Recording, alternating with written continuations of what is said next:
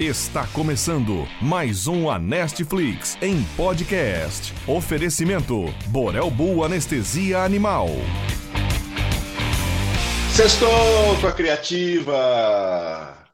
Olá, gente, boa noite. Um prazer mais uma vez estar com vocês aqui, né? Eu aqui direto da minha casa, é, nesse, nesse programa que já já virou uma, uma rotina para a gente, né? E que está com uma participação bem legal do, do pessoal. Que bom, que joia. Eu fico muito, muito feliz. E hoje a gente tem um, um tema bem, bem diferente, né?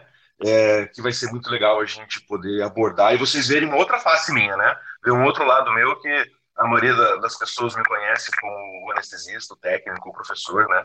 Eu vou mostrar uma face empreendedora aqui e vou tentar passar um pouquinho desse do que eu aprendi com o tempo sobre empreendedorismo é, e dar algumas ideias né, de coisas teóricas que eu aprendi também. É, então a gente está aqui no Sextou com a Criativa, é, esse programa que é uma coprodução da Criativa com Anestesia Animal. É, essa é nossa nona live, né? E está lá né, com, esse, com esse nome, transformando a anestesia veterinária em um negócio rentável.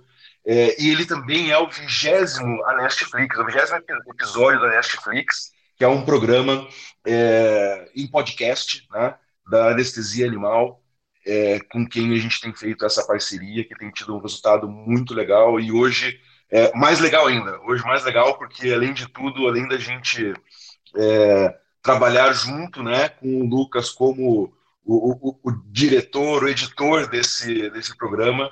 É, a gente tem ele também como participante ativamente, né? E tá ali o Lucas aparecendo, já deixa eu dar boa noite. Boa noite, Lucas, tudo bom? Boa noite, professor. Boa noite, pessoal. Primeiramente, muito obrigado pela, pelo convite. É um prazer mesmo estar aqui. E falar de negócios é uma coisa que eu gosto muito, né? E vamos lá. Vamos aproveitar e trazer conhecimento para a galera aí. Que legal, que joia. Pô, a gente, olha lá, o pessoal está tá participando aqui e já vou dar uma chamada aqui para todo mundo, né? Gente, acho que esse, esse programa, até mais do que os outros, é um programa que depende muito da participação de todos vocês, né? É, a gente, quando fala de negócio, foge daquela nossa realidade no, do, do, do dia a dia da anestesia, a gente se perde um pouco é, aqui no, no, tópico do que realmente é importante, né?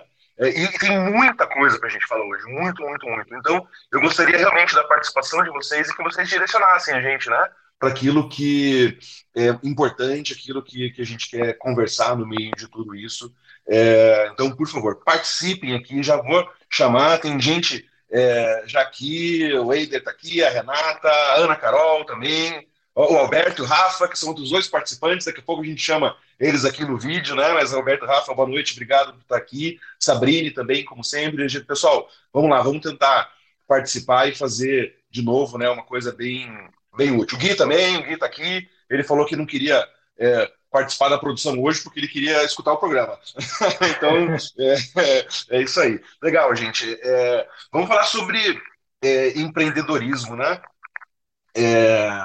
E sobre o, o negócio anestesia veterinária, que eu acho assim, ó, pelo que eu vejo, né, muitas pessoas até têm características empreendedoras, mas é, não fazem a menor ideia de como montar um modelo de negócio, como fazer isso acontecer. Né? Então, mesmo tendo a característica, nunca teve o interesse, e isso é natural, né? A gente escolheu anestesia veterinária justamente para trabalhar com uma coisa tecnicamente é, que fizesse mais a nossa cara, é natural as pessoas não entenderem isso, mesmo tendo é, modelos de negócio, às vezes, muito bem feitos, sem nem saber que tem um modelo de negócio legal que funciona, e mesmo muitas vezes ele sendo rentável. De maneira geral, eu costumo dizer que a, a medicina veterinária, particularmente a anestesia veterinária, é um negócio tão bom, tão bom, tão bom, que mesmo a gente não fazendo ideia de como se fazer o negócio, ele dá certo, né? Então, isso mostra como, como ele, é, ele é bom e eu vou tentar mostrar isso aqui para vocês em números, né? E como que a gente pode, pode abordar. Então, tá. É, às vezes a gente fala em empreendedorismo e a gente está acostumado a ouvir essa palavra, né? E a gente nem sabe o que quer dizer, né? O que quer dizer o que é ser o, o cidadão empreendedor, o que significa o empreendedorismo. Então, não é nada mais do que transformar uma ideia que você tem em uma oportunidade. Né? É, então, basicamente é isso. É, fazer, você tem lá uma, uma ideia de uma coisa que lhe é prazerosa fazer, né? E isso passa a ser uma oportunidade de negócio. E a partir do momento que você passa a implementar esse negócio e começa a implementar ele de uma maneira adequada, ele passa a ser um negócio de sucesso. Tá? A gente conhece o empreendedor como o empresário, né? aquele que tem uma empresa e que, e que faz, é, faz dela é, algo rentável, ou às vezes não, né? É, mas é, existe um termo também chamado intraempreendedorismo. Né? Você não precisa ser o, o, o empresário, o dono da empresa para fazer empreendedorismo. Simplesmente, você pode ser um funcionário de uma empresa e você é, desenvolver algo empreendedor dentro dessa empresa, tá? Então existe essa, essa possibilidade. E aí é, isso é, tem vantagens para você fazer isso, né? A grande vantagem é que não é você que assume o risco financeiro, né? O dono da empresa que assume esses riscos. É, mas a desvantagem é que isso não necessariamente vai se tornar em algo muito lucrativo é, para você, né? Ele passa a ser lucrativo para a empresa, mas você não corre riscos, né? O teu risco é só um risco de carreira, né? De repente você tem uma ideia empreendedora, dá errado e você fica é, mal na empresa, você fica é, eu queria citar um exemplo dessa história do intraempreendedorismo, né? aquele anestesista que é, propõe para a clínica que trabalha, para o hospital que trabalha, é, em, em, montar, em abrir uma unidade de terapia intensiva. Né? o hospital vai lá, banca, mesmo ele desenvolvendo todo, toda a parte do negócio, o hospital vai lá, banca isso, é, e, e, isso pode significar aumento de rendimentos, normalmente significa aumento de rendimento para essa para esse intraempreendedor, para o anestesista, mas o grande faturamento vai ser da, da, da, clínica, né? Mas também tem a possibilidade de dar errado, a clínica perder um monte de dinheiro e acabar dispensando você também como trabalho de, de anestesista, né? O risco existe de alguma maneira, existe. Mas só para entender que a gente não precisa empreender exclusivamente montando a sua empresa, tá? Você pode montar. Assim como nós na universidade também empreendemos muitas vezes, né? Toda vez que a gente vai lá e, e, e, faz um trabalho em conjunto com uma empresa, ou que a gente desenvolve algo que vai virar uma patente, um software, a gente também está empreendendo lá em alguma coisa que pode passar a ser rentável para a universidade ou passar a ser rentável é, para a própria comunidade, né? Pro, que é o nosso objetivo é, é, mais destacado. Então, entendo que o, o, empreendedorismo ele, ele é mais amplo do que simplesmente abrir uma, uma empresa. E o que, que é essa oportunidade, né? O que, que é transformar a ideia que você tem numa oportunidade? É você achar alguma coisa que faça com que essa sua ideia passe a ser rentável, né? Então, por exemplo, você pode ter um serviço inovador, né? É, você faz alguma coisa que não existia, né? E você começa a desenvolver a partir desse é, de uma novidade que vai que vai entrar ali, né?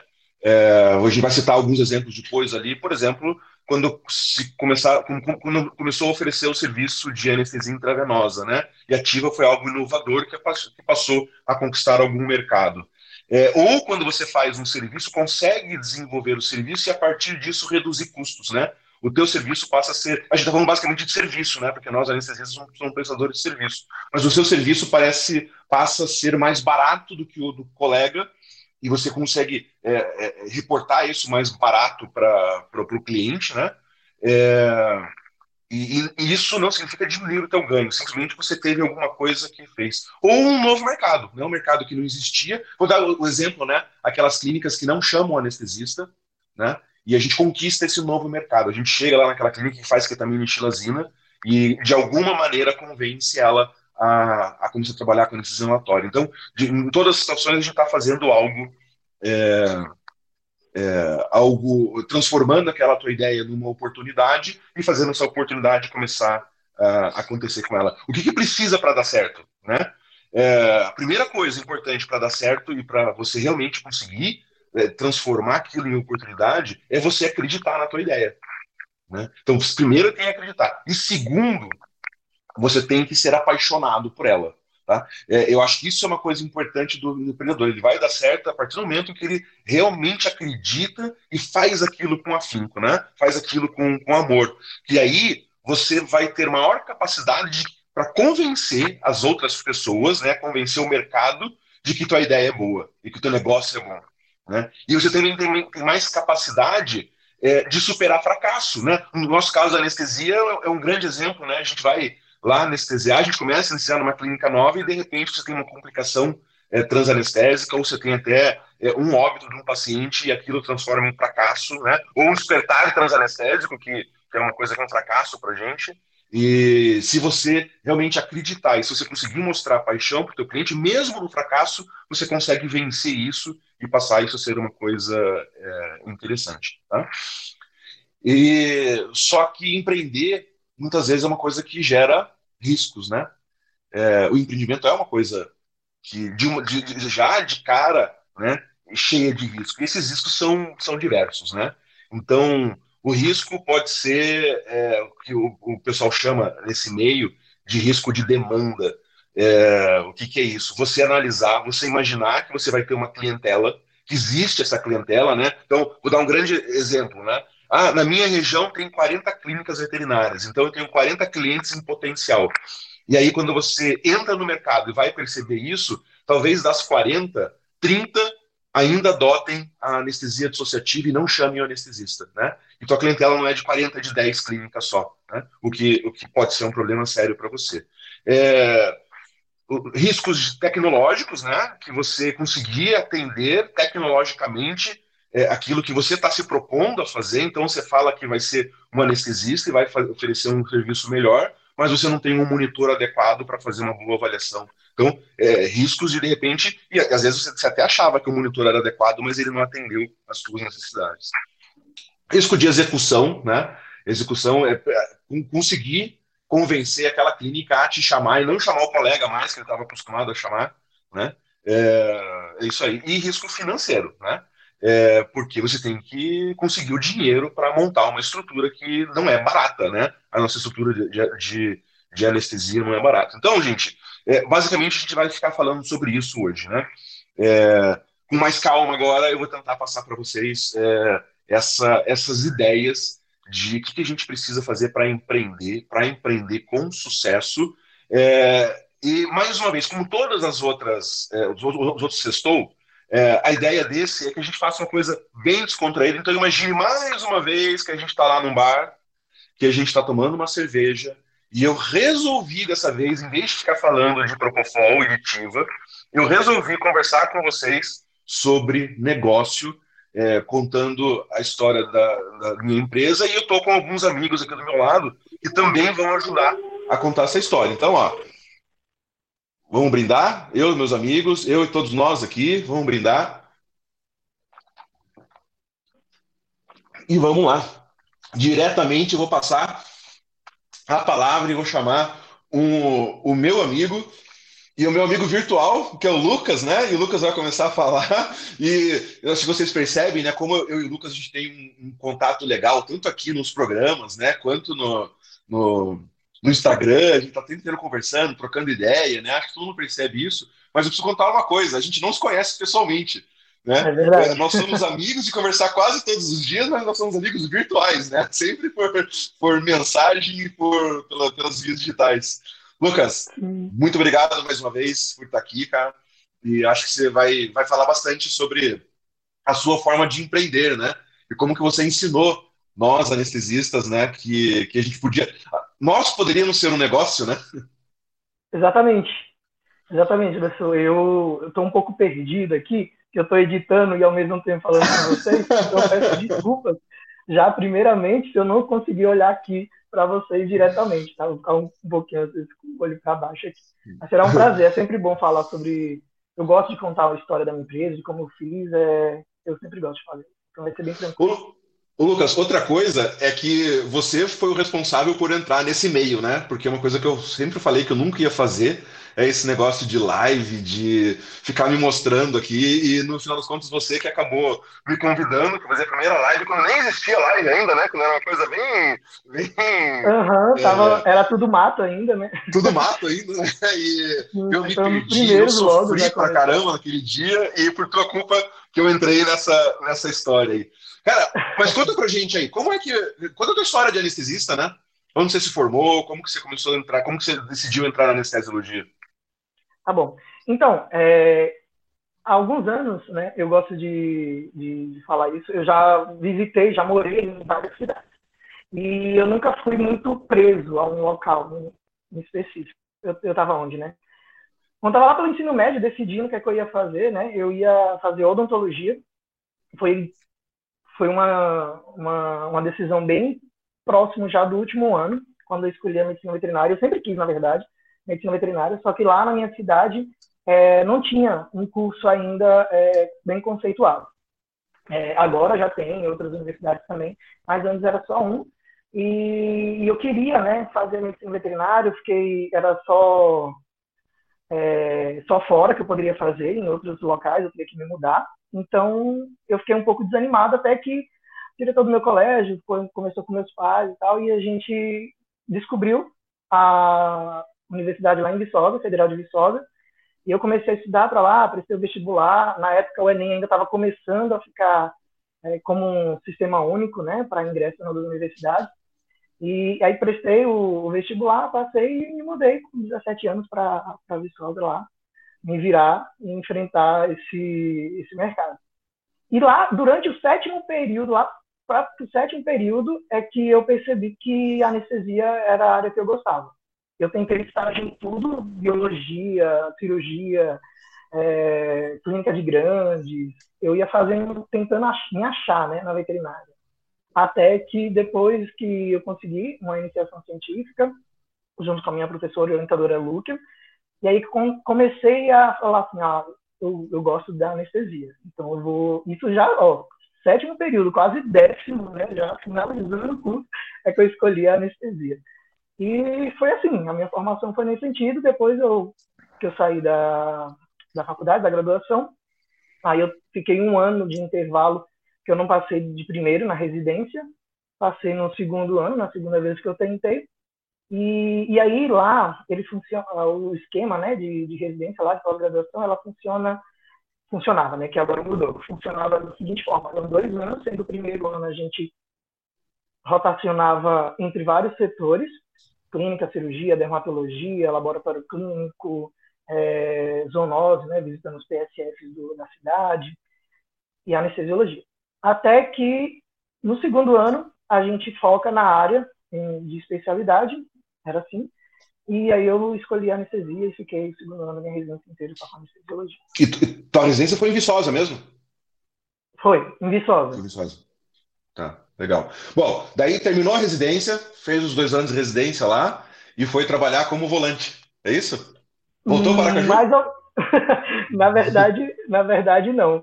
O que aconteceu? Ah, nesse intervalo, né, que eu tive entre a graduação, a formatura e entrar na residência, eu fiquei com um ano, né, de, de, de gap aí. E aí, nesse ano, eu fiz um programa de aprimoramento, que é tipo um estágio para quem já é formado, para não ficar perdido na, na, na, prática. Então, durante esse ano, eu não fiquei parado, fiquei dentro desse programa de aprimoramento. E é, tá conseguindo chegar direitinho o áudio aí, gente? Agora tá sim. tá duas vezes na minha cabeça. Não, tá sim. e aí, eu trabalhei por um mês e pouquinho também como plantonista é, em uma universidade particular, lá também em Viçosa. É, eles me chamaram, sabiam que eu tava, já tinha formado e tal, e estava precisando de um plantonista, então atuei na parte de clínica também como plantonista. E aí, depois que eu, né, que eu terminei a residência, eu já tinha algo na minha cabeça, assim, na minha mente, que eu queria vir para Campinas. Na verdade, Campinas foi um achado, eu, eu sorteado, assim, eu falei, ah, eu quero uma cidade grande, mas não tão grande, que seja perto de grandes centros, mas que não seja capital, e, e, aí veio na minha cabeça Campinas. Surgiu assim, falei, botei na cabeça Campinas, vou pra lá, não conhecia nada aqui, não, não, tinha nenhum parente. Agora caiu o teu áudio, Lucas. Tudo que a gente tem para acertar ali. Enquanto isso, deixa eu. Eu tô dando uma olhadinha no chat aqui, tem um monte de gente participando, né?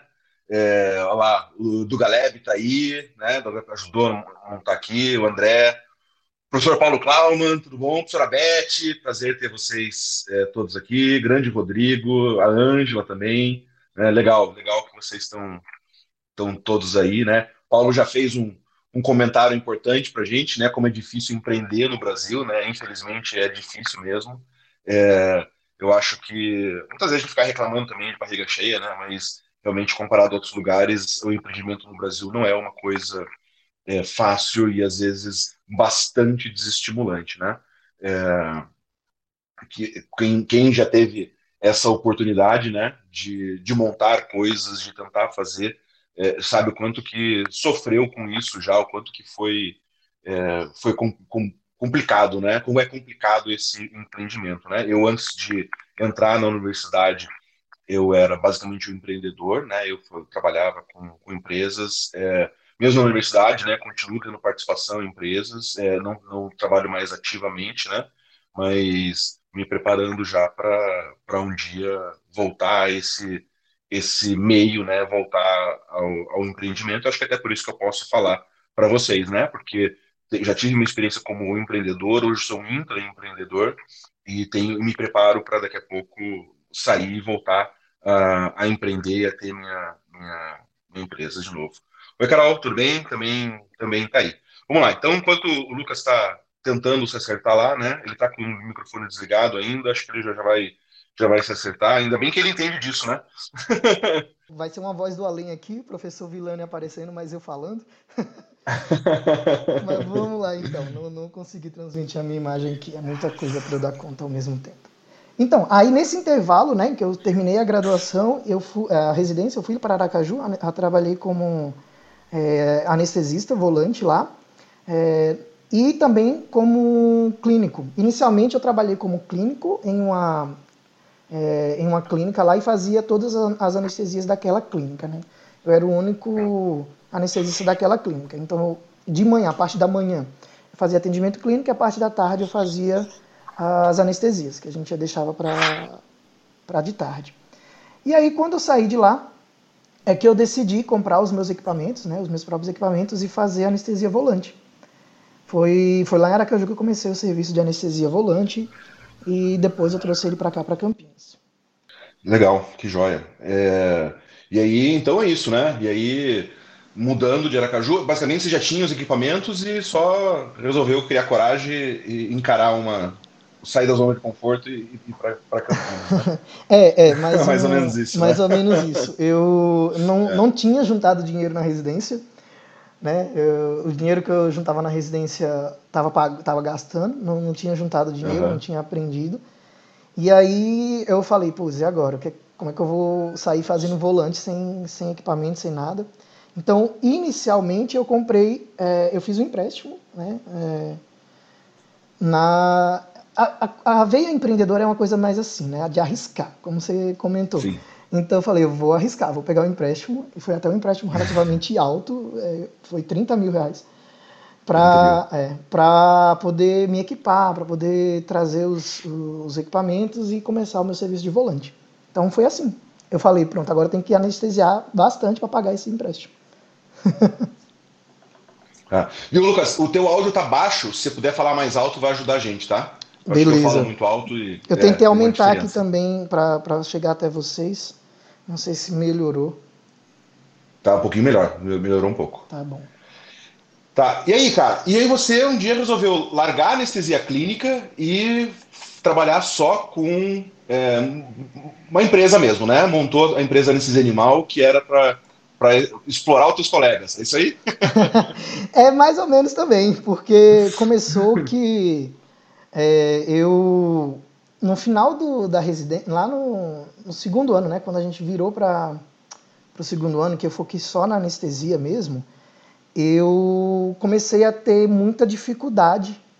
E aí começa a história né, da anestesia animal. É, eu percebia muita dificuldade na matemática, na, na minha agilidade com, com cálculos. Nunca fui bom em cálculo. E eu comecei Sim. a perceber algumas dores nesse sentido que eu gostava, né? Eu gosto da, da, da, da, da anestesia e, e, eu tinha aquela dificuldade. Poxa, eu queria fazer as coisas com mais agilidade, com mais rapidez. Eu tinha que parar, pegar um papel, ficar entendendo, desenhar. Eu tinha essa dificuldade, né? De desenhar. O, eu desenhava o soro no papel, na folha de papel, para entender como era com uma diluição, o que é que eu ia colocar ali dentro. desenhava os frascos, é, era, eu tinha, eu tinha um, algum delay aqui na, na mente para cálculo. E eu comecei, e eu comecei a ver que aquilo poderia ser um, uma saída, né? Então eu inicialmente fiz as minhas próprias planilhas de, de e fórmulas. Eu ia pegando as fórmulas e reduzindo elas para algo mais prático. Comecei a, a, pensar desse jeito e comecei a mostrar para alguns amigos lá da residência que falaram assim: Nossa, Lucas, isso é muito legal, passa para mim, me ajuda aqui também. E aí eu comecei meio que a ajudar os meus colegas da residência também a fazer conta. Então, uma, a partir de uma dificuldade é que eu vi uma Sim. oportunidade. E aí Exatamente. eu criei a, a marca Anestesia Animal. Inicialmente não tinha nenhuma pretensão de, de ser o que ela, era, que ela é hoje. Era para ser a minha marca pessoal de, é, de divulgação de serviço. Né, Do serviço, uhum dentro da, da minha cidade, criei a marca. É, eu gosto muito de ir atrás de tutoriais, de aprender como fazer sozinho as coisas também. É, então fui Sim. atrás de saber como que abria CNPJ, fui atrás de saber como que, como que eu podia estar de forma regular né, dentro da anestesia da, da minha cidade, prestando serviço, emissão de nota fiscal. Fui atrás de tudo isso, fui procurar contador, é, vi no YouTube como registrar marca, né? Aí foi todo nesse sentido. Já a Borel Bull, que é outra marca que eu, que eu criei também, são duas marcas de minha propriedade, ela, uhum. ela tinha o objetivo, no início, era apenas o Instagram de cachorro, era apenas Borel que estava lá, só, só tinha foto dele, era só eu, só. eu queria promover ele, entendeu? Ele ia ser o, o garoto propaganda da, de marcas de, de pet. Era esse o meu objetivo. Entendi. Entendi. Só que, uhum. só que aí eu gostei É bem empreendedor de... mesmo, né? É. Eu viajo muito. A minha, a, minha, a minha cabeça é muito viajada. E aí eu criei a Boreal Bull, criei a marca também. E quando eu fui abrir o CNPJ, eu queria algo que fosse que me desse possibilidade de expandir para várias áreas. Não ficasse apenas restrito à, à anestesia, apesar de, de ser a minha, meu foco principal. Então, em vez de eu registrar o CNPJ na anestesia animal, eu juntei as duas, Boreal Bull e a anestesia animal, registrei como um CNPJ único, né? E deixei a Borebu como, como razão social mesmo para poder ah, ter leque entendi. de abrir para outras áreas também, já, no, já pensando no futuro. E entendi. inicialmente o meu público-alvo não era anestesistas, né? O meu público-alvo era o que é hoje para a maioria de nós, de, do pessoal que trabalha como anestesista. Você vê que eu ainda falo muito nós, porque eu ainda me incluo muito, mesmo não fazendo mas, anestesia prática, né? Mas você é anestesista. É, é exatamente. Eu me incluo ainda muito né, na, no grupo. E, e aí, como não era esse, esse o meu foco, eu trazia muito conteúdo assim para tutor, né? Era esse o meu foco, eu queria atingir o tutor. Até hoje ainda tem um pouco de dificuldade, eu percebo que muita gente também tem essa dificuldade. Exatamente da gente conseguir é, ir direto ao tutor, sem ter que ficar passando pela mão dos colegas cirurgiões e clínicos, né? Porque a maioria das vezes são eles que nos chamam. Mas eu ainda estou tentando ver uma maneira de fazer com que o tutor chegue e fale assim, oh, eu queria fulano, sabe? Para para minha anestesia. Isso é um pouco mais complicado, mas está nas minhas metas também.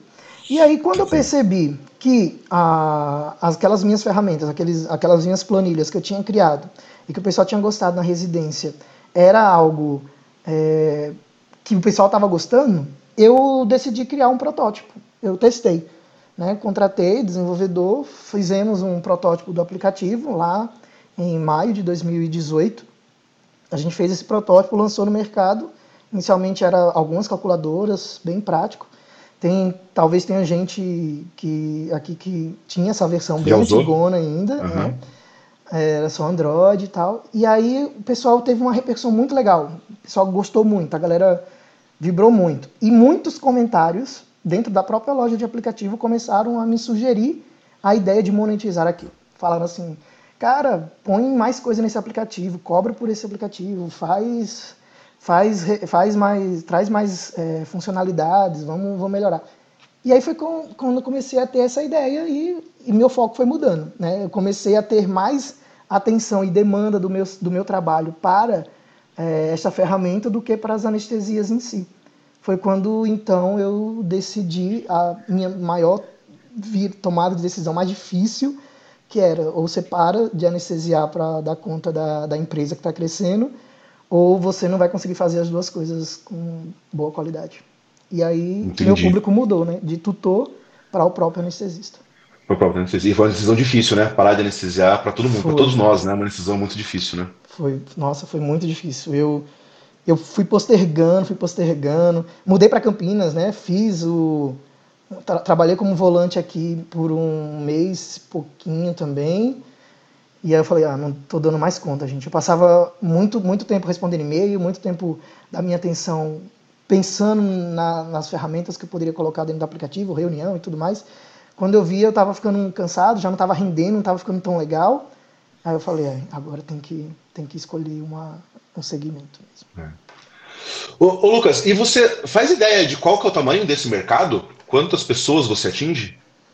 De, olha, é, é, isso que eu ia falar, porque de dados mesmo a gente não tem, né? Nem uma, uma fonte, o Conselho Federal ele não disponibiliza.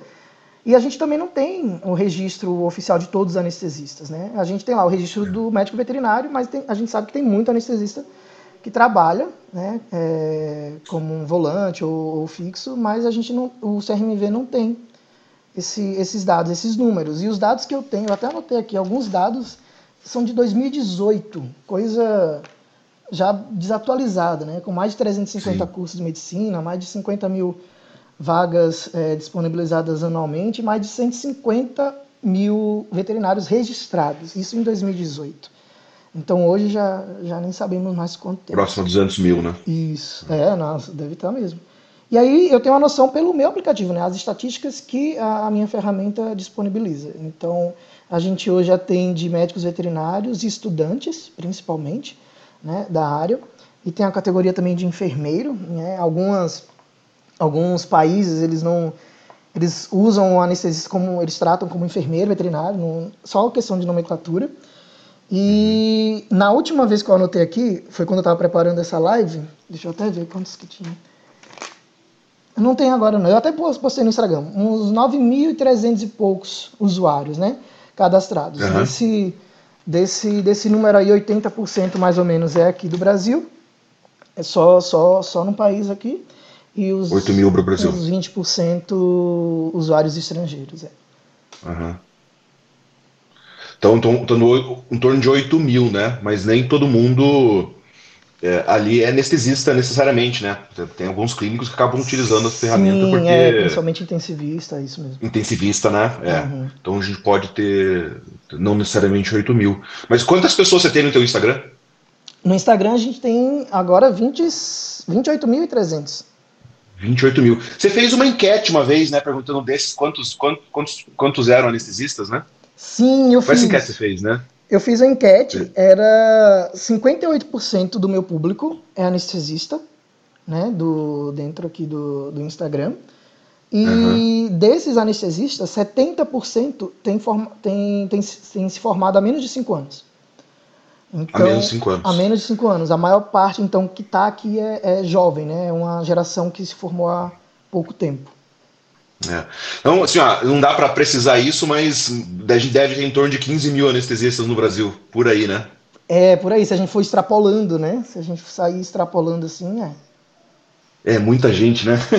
é muita gente. Acho que esse é um dado que, que ninguém tem à disposição, né? A gente não consegue ter, ter essa ideia. É, é realmente muita, muita gente que está que tá participando disso, né? É, é, muitos colegas, né? Isso faz a anestesia do Brasil crescer bastante, né? Por outro lado, também uma concorrência pesada para gente, né? E eu acho que é isso. Você conseguiu entender o mercado que está em expansão, né? Um mercado muito grande e que está realmente numa expansão muito, muito legal, né? É, e acho que uma coisa que deixou um grande destaque é essa tua habilidade com, com as ferramentas digitais, né? Principalmente no Instagram, né? Que é onde você se tornou bem conhecido, né? Sim, isso foi. se encaixou perfeitamente, né? Porque eu não, eu não comentei, mas antes de eu decidir pela veterinária, quando eu, eu ainda estava decidindo pela odontologia, eu queria design gráfico.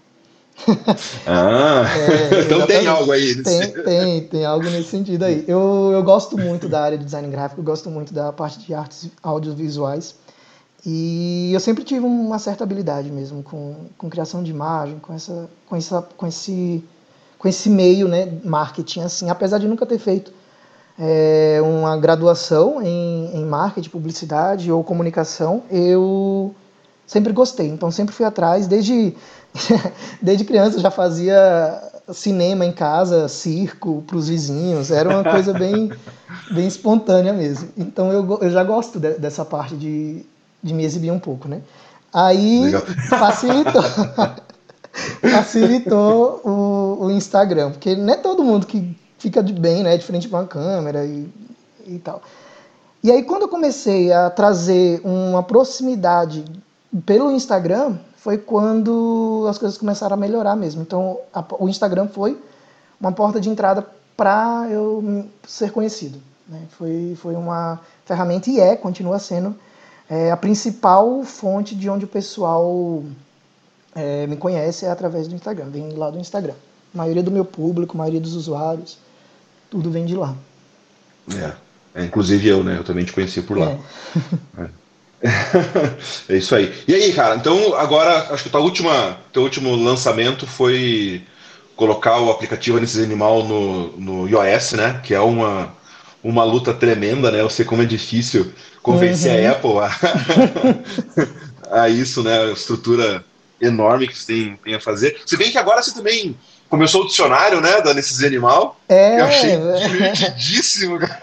Foi, então, é, essa é uma, uma das coisas que eu gosto muito de usar, porque eu sentia isso também na, na, minha, na minha rotina, principalmente como residente. Pessoal, é, é uma rotina puxada, uma rotina cansativa, tanto residente quanto volante.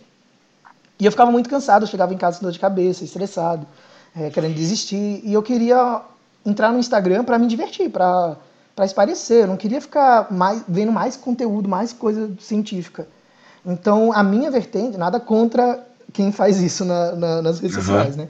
Mas a, o meu pensamento é rede social. Rede social é para você socializar. É para isso que serve, para você se divertir, é para você gastar tempo ali esparecer na mente com outros assuntos. Então, eu usei e uso muito do humor para atrair o meu público, para poder tirar a a, aquele peso né, da rotina, do, do dia cansativo, chegar ali, a pessoa sabe que, pô, vou entrar no, no Instagram da anestesia animal e eu sei que vou me divertir aqui dentro da minha área. Tanto que o meu público voltou né, totalmente para o anestesista. Se entrar um tutor aqui, um leigo aqui, às vezes ele não vai entender a piada, ele não vai entender aquele meme. Sim. Mas a gente entende, porque a gente vive isso. Né? Então, quando eu trago algo que é mais próximo da realidade de quem eu quero atingir, é, é muito mais fácil. E o humor, e humor atrai muito, né? É bem, é bem bacana. Ah, com certeza. Ô Lucas, fecha aí, finalização, fala aí o que você tem de plano para o futuro para Nesses Animal, para Borel. O que nós podemos esperar de você? É, eu não, eu não posso falar muita coisa, né? Porque senão, senão estraga. Mas a gente tem pensado em alguns projetos aí. Eu tenho. É, eu até comentei, né, alguns, algumas semanas atrás, de trazer um, um painel né, para a gente conseguir obter mais alguns dados dessa, desses registros que o pessoal vem fazendo. Né, para a gente ter um pouco mais. Você já viu né, como é difícil a gente conseguir é, dados sobre a anestesia, de algo mínimo, que é a quantidade de anestesistas veterinários que a gente tem. Imagina saber quantidade de medicamento, saber quais medicamentos são mais utilizados, saber para o próprio até para o próprio usuário ter uma noção de onde ele está gastando mais, onde ele pode é, economizar, né? Então esses dados estatísticos mesmo é um plano que a gente já está produzindo, mas deve durar ainda esse ano, talvez o início do outro. E outros projetos aí que minha cabeça não para, né? Ela vai, vai viajando. Eu tenho, eu tenho muito isso. Eu tenho muito empreendedorismo na minha, na minha, na minha veia, assim, mas é, falta-me um pouco do, do, lado empresarial do negócio, né? Então eu sou muito tá. bom para ter ideias, muito bom para criar. Agora, para fazer o negócio né, pegar e, e dar certo, eu, eu, tenho que ir com mais calma, eu tenho que ir com mais, com mais cautela para não, uhum. fazer nenhuma coisa atropelada. Mas são esses os planos Mas... aí. É, não, não, não tá errado, não. Você não deixa de ser empreendedor por conta disso, sabe? Isso, exatamente. Eu acho que é uma forma de entender. E cada um tem a sua habilidade no empreender, né? Uhum. E por isso que muitas vezes a gente associa pessoas para que é, a ideia vire, vire a oportunidade, vire execução mesmo, né? Então, isso, isso tem. Sabe que a gente, é, hoje aqui, Lucas, a gente vai abordar muito, muitos temas, né? A gente tem um tempo ainda para falar aqui, bastante tempo. vai abordar muitos temas. É, modelo de negócio, que é uma coisa que o anestesista não sabe fazer. É, a gente vai falar sobre a empresa, sobre a abertura de empresa, sobre o CNPJ, a gente vai falar sobre fomento, né? Conseguir uhum. dinheiro para isso. É, e, e, como, e, e, talvez principalmente formação de parcerias, que é uma coisa bem difícil, né? A gente tem uma, uma, é, é um problema do anestesista em geral, a dificuldade na compra do material e principalmente de medicamentos. E, e a ideia é que depois da, de tudo que a gente vai falar aqui na, na, nesse programa, é, a gente a, faça uma abertura de um canal, né? É, com um questionário inicialmente, depois uma, algumas propostas que eu já vou apresentar aqui hoje, mas algumas propostas para a gente fazer com que o negócio com o empreendimento dos anestesistas passe a ter mais sucesso do que, do que poderia, né? Ou do que tem hoje. Sim. Eu acho que a gente pode contar muito, espero que a gente possa contar, e tenho certeza que você vai ser é, parceiro nessa história, de, de que a anestesia animal capitaneie tudo isso, né? Porque é ela que tem essa, essa visão e ela que tem o público na sua mão, né? Para que a gente realmente faça uma coisa rentável para todo mundo, né? Mas que para o anestesista seja uma coisa é, bem interessante. Então, já de surpresa aqui, estou fazendo uma proposta para você que a gente leve isso, né, para todo mundo e aí vamos usar o nosso, o nosso a nossa veia empreendedora também, vamos, né, para conseguir fazer o nosso Vamos sentido. sim, eu mandar notificação para cada cada celular. Legal, que joia, legal. É...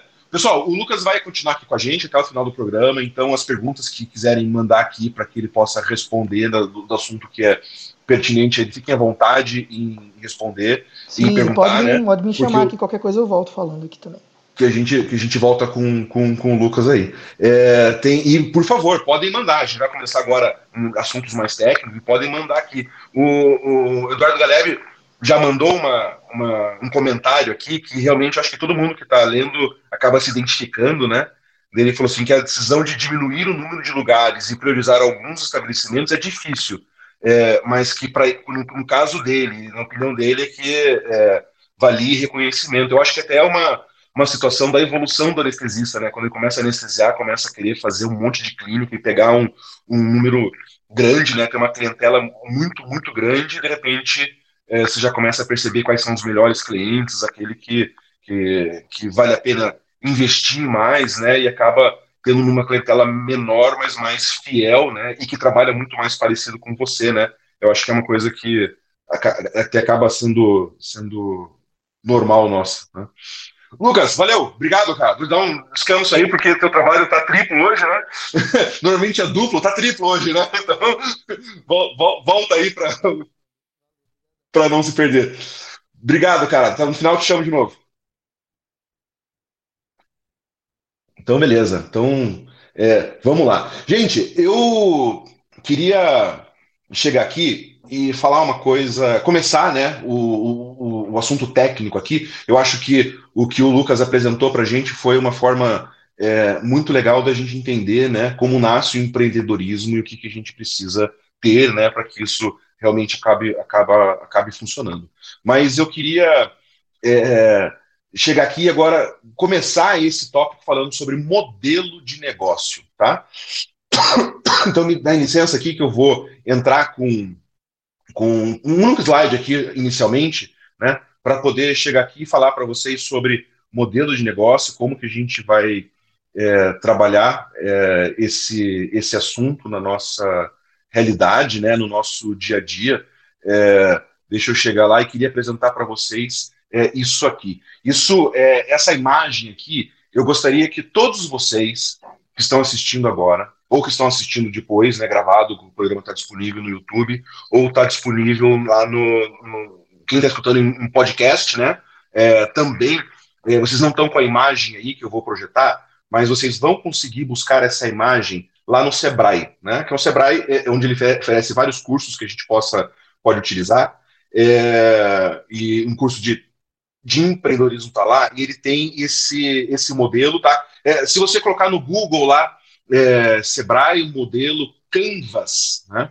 É, você já vai conseguir achar essa imagem que é o que eu estou projetando aqui, que é, é, um modelo de negócio. É como a gente constrói, é uma das formas de construir um modelo de negócios. Eu achei que é a mais prática. E vocês podem, vocês conseguem olhar aqui nessa, nessa, nessa imagem é, que ela tem quatro cores, né? Elas são, são nove, são nove, são nove etapas, né? Nove segmentos importantes do modelo de negócio que a gente tem que prestar atenção. E esses nove segmentos elas são divididos em quatro, tá? E esses quatro respondem perguntas é, muito importantes, né?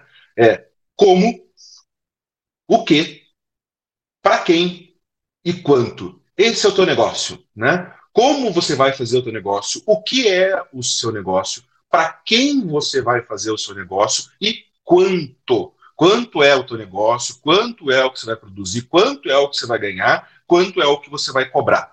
Tá? Eu acho que dentro disso aqui a gente consegue é, responder quase todas as dúvidas que as pessoas têm é, na forma de, de empreendimento. Tá? Então vamos lá. E a gente vai ficar transitando aqui entre essas perguntas, como o quê, para quem e quanto, é, é, nos nove segmentos. Tá? O que a gente consegue ver ali? Né? Como, é, que seria o azul ali, né, que está em azul. Como? É, a gente vai trabalhar com parcerias, né, as nossas principais parcerias, as atividades que a gente vai executar, as principais atividades, os recursos que a gente precisa para executar. Tá? O que? O que é a proposta de valor? O que você vai oferecer? Não é só o que, o que você oferecer é o serviço de anestesia, mas não é só isso. Qual é o valor do teu serviço que você vai entregar para o seu cliente? O que, que você está querendo vender para ele? Você quer vender preço? Você quer vender quantidade de anestesia ou você quer vender qualidade, você quer vender segurança. Né? Não, não tem nada errado nessa história, tá? É só é o valor. Qual que é a tua proposta de valor? Para quem? Né? Para quem é? Qual que é o teu segmento de clientes? Né? Que essa é uma etapa super importante. Mas não é só o segmento de cliente. É como que vai ser teu relacionamento com ele, com eles e qual, quais são os canais que você vai utilizar para chegar até o seu cliente.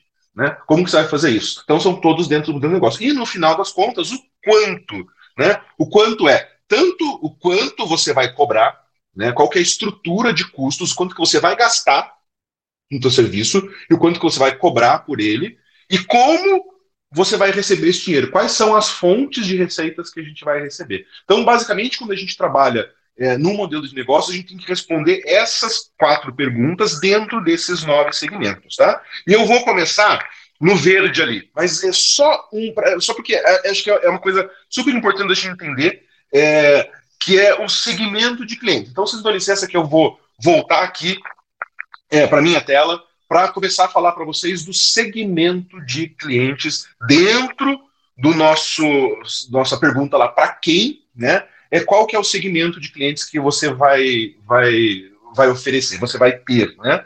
E vamos lá, acho que vocês já conseguem imaginar, né? Qual que é o nosso segmento de clientes? Para quem que a gente vai vender? Basicamente é clínica e hospital veterinário, tá? Então esse é o nosso segmento de clientes, esse é o nosso principal segmento de clientes, né? No, nosso cliente não é o cliente final, o cliente final lá, o tutor, ele é o cliente da clínica, do hospital. O nosso cliente é, é, é um hospital veterinário, é a clínica veterinária, ou então a gente pode ter como cliente ou cliente parceiro, né? A gente pode ter é, aqueles cirurgiões volantes também, aqueles cirurgiões especializados que acabam é, é, chamando você né, e contratando você para aquele serviço. É, um ponto importante, quando a gente. Então, beleza. Então, eu vou pensar lá, eu vou oferecer o serviço para os cirurgiões e vou oferecer o serviço para as empresas que prestam atividades veterinárias, clínica e hospital veterinário, né, que eu vou poder anestesiar para eles. É, e aí a gente vai fazer uma delimitação geográfica disso, tá? Não necessariamente só por regiões perto, tá? É, por exemplo, o, o, Lucas falou, né, que ele começou anestesiando em Aracaju, depois ele foi para Campinas. É, nada impede o Lucas ele queria passar uma semana do mês em Aracaju e continuar mantendo os clientes lá, mesmo sendo muito, muito o Sergipe de São Paulo sendo muito, muito distante, né?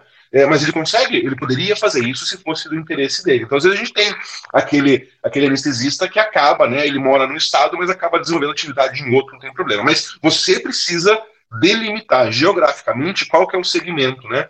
Às vezes a gente pega cidades grandes em que o cara fica numa região, né? É, junta ali 10, 12 bairros e aquela região que ele atende. Às vezes a gente pega é, cidades pequenas em que a pessoa faz um, um ou regiões distantes com poucos anestesistas, né? É, que a pessoa faz um raio lá de 200, 300 quilômetros em que ele vai é, tem, tem clientes né, e vai oferecendo seus serviços para a clínica. Então a gente vai segmentar. Isso é importante para você entender qual que é a quantidade. Você precisa dimensionar qual é a tua clientela, qual que é aquele segmento que você vai atingir, porque vai direcionar como vai ser a tua propaganda e vai direcionar toda a tua logística para chegar nesse, nesse local. Né? É, o, e aí a gente tem algumas formas de trabalhar com essa clientela. Né? Você pode ser o, pode trabalhar com, com o mercado de massa, né? Quer dizer, é, normalmente quando a gente entra no, no serviço, a gente acaba trabalhando com o mercado de massa, né? Que é isso. Quem chegar, a gente atende, né? É, chamou, a gente vai, né? E o teu serviço é mesmo é mais ou menos igual para todo mundo. É, deixa eu dar um, um, um, exemplo assim, tirando da anestesia, né? É, vou chamar um, um, exemplo importante que é na cerveja, porque eu vou dar muitos exemplos de cerveja, porque é uma coisa que eu gosto muito, né? Vocês sabem disso. É, quando a gente fala é, cerveja, você tem algumas cervejas que ela está direcionada à massa. Que a, a, ideia dela é atingir todo mundo, né? atingir o maior número de pessoas. Né? Então, quando você pega lá aquela uma, uma, uma escola, uma Antártica, uma Kaiser da vida, a ideia é que atinja o maior número de pessoas. E aí o que elas fazem? Elas querem fazer um, oferecer um produto, no nosso caso, oferecer um serviço, que agrade o maior número de pessoas. Ou não é que agrade, não é isso. É que tenha rejeição do menor número de pessoas. E uma das, form das formas de rejeição é o custo. Então, que faz um serviço de, melhor, de menor é, qualidade, mas que vai ganhar muito pelo preço, que vai ganhar muito por é, atingir né, e ser agradável. Outras fontes, outros pontos importantes que passa a ser agradável. Né? Então, é, normalmente a gente começa, a gente pega um mercado de massa mesmo. É, e o ideal que a gente gostaria foi aquilo que o Galegre falou no comentário dele, né? É que a gente tivesse um nicho mais específico. O nosso segmento de clientes já é específico, né? A gente tem um nicho, um tem um mercado pequeno. Mas a gente pode ainda, dentro desse mercado, pegar um nicho. Por exemplo, o cara só está anestesiando para ortopedia, para o ortopedista, para a oncologia, porque ele acabou se especializando nisso e conseguindo um, um retorno legal nessa situação. Né? Ele pode ter um, um, público segmentado, quer dizer, um público diferente, com realidades diferentes, né? Então, ele vai lá, às vezes ele anestesia na clínica que já tem os equipamentos, às vezes tem que levar os, os equipamentos dele, isso muda um pouco o negócio do cara, é, e aí muda um pouco qual o tipo de cliente que ele está atendendo, né? É, ele pode ter uma clientela muito diversificada. Né? Então, ele passa a manhã inteira numa clínica que tem tudo e ele só usa o conhecimento dele, né? só o ato físico. E de tarde ele está em outras clínicas em que ele leva todos os equipamentos, ele leva toda a medicação, ele leva todo o material que, que, que precisa. Né? É, isso vai mudar, né? Você escolher trabalhar é, numa de, de, de, repente a tua rotina e você ter uma diversificação, né? Você não conta exclusivamente com uma clínica em que você é empregado, é, você tem um, um é, o, uma segurança, né? De, de é, atender outros clientes e por outro lado você sempre tem uma garantia de um dinheirinho fixo que vai entrar, porque naquela clínica você sempre vai ter uma, uma rotina, tá? Então você vai ter uma clientela diversificada com diferentes é, características, tá? Então isso assim, ó, vamos entender. E aí todo mundo, gente, se você nunca fez isso, você tente dimensionar qual é a sua clientela hoje e qual aonde você pode chegar. Porque da onde você pode chegar é o que falta para você atingir essa clientela se for necessário, tá? É, ou se você preferir entrar num nicho, como o Galeb fez, como ele comentou aqui, em que ele selecionou poucas clínicas, poucos hospitais em que ele trabalha hoje, é, você pega esse nicho normalmente quem consegue pegar esse nicho é, consegue ter um, um, um, valor cobrado por procedimento maior do que aquele que está pegando o mercado de massa. Tá? Nenhum dos dois está errado, você tem que entender qual que é a sua clientela e para quem que você vai oferecer isso. Ok? Deixa eu sair um pouco é, do para quem, né? Do, dentro do modelo Canva, para quem, e vou falar talvez o principal de todos, né? É, mas é, é, que a partir do momento que a gente saiba para quem que a gente vai falar, a gente consegue entender é, o que que você vai oferecer, tá? Qual é a sua proposta de valor, tá? É, proposta de valor é o seguinte: por que que aquela clínica vai chamar você, né? Dentro de uma concorrência tão grande, por que, que aquela clínica ou aquele cirurgião gosta de você. O que, que você está oferecendo de diferente dos outros. Tá? E isso constrói a sua proposta de valor. Né? É, você pode oferecer, por exemplo, uma, uma novidade. Né? Então, é, foi como algum tempo atrás surgiu, por exemplo, um grande exemplo, né, que começou a fazer TIVA. E ele oferecia TIVA para as clínicas, e as, as, clínicas passaram a entender aquilo como uma novidade, a novidade chama atenção, e, e vários anestesistas ganharam a clientela por fazer TIVA.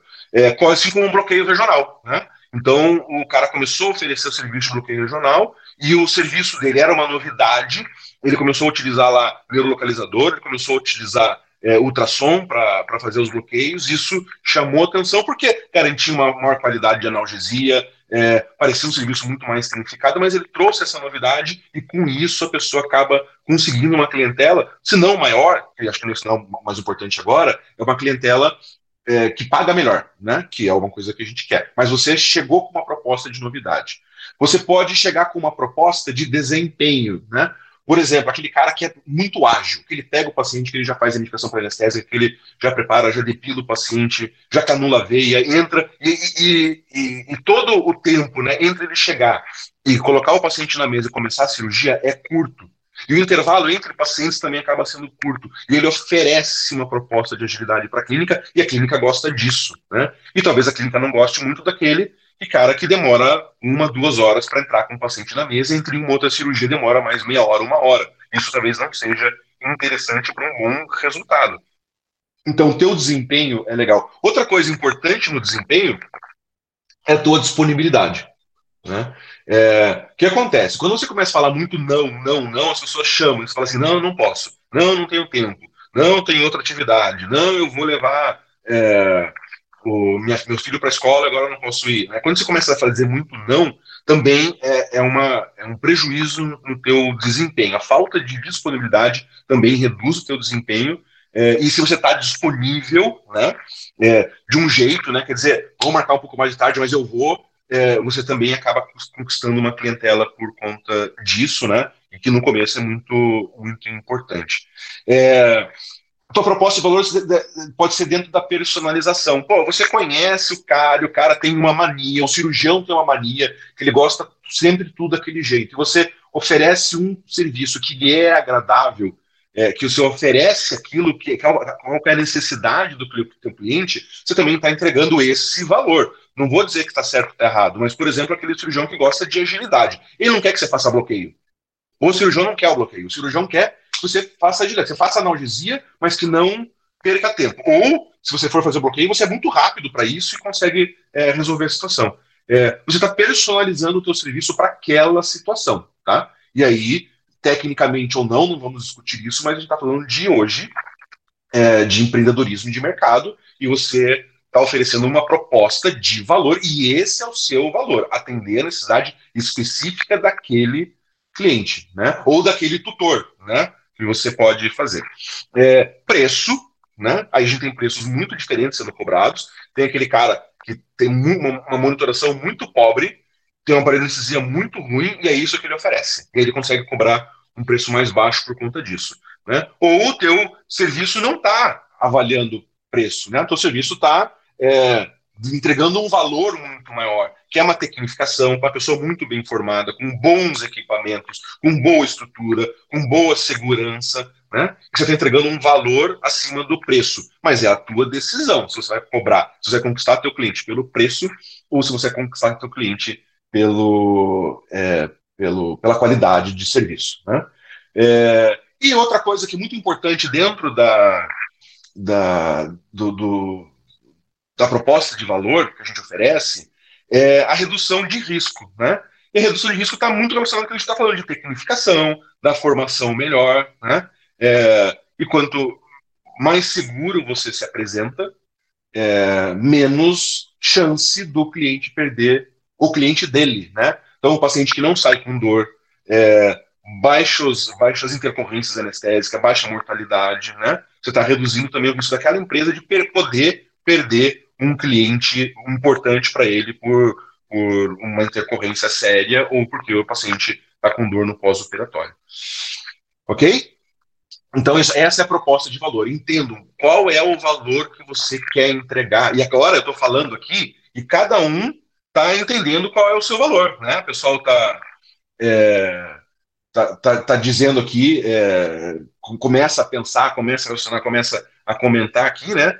E que qual é o seu, o seu valor? O que, que você está tá oferecendo? Deixa, quando a gente está falando para quem, né? A Carol é, fez um comentário aqui, é, eu já vou subir em outros lá, tá? É, a Carol falou assim: será que a gente não pode entender como cliente também o tutor? Isso porque através de informações sobre anestesia em redes sociais já notei que o cliente final chega nas anestesias pedindo anestesista. Sim, Carol, no final das contas, o cliente final, que é quem está pagando, é, é, o tutor. Né? É, independente do teu modelo de negócio, você recebe diretamente do tutor. Tá? Mas não é para é o tutor que você oferece o seu serviço. Né? Então, o tutor pode chegar pedindo o anestesista.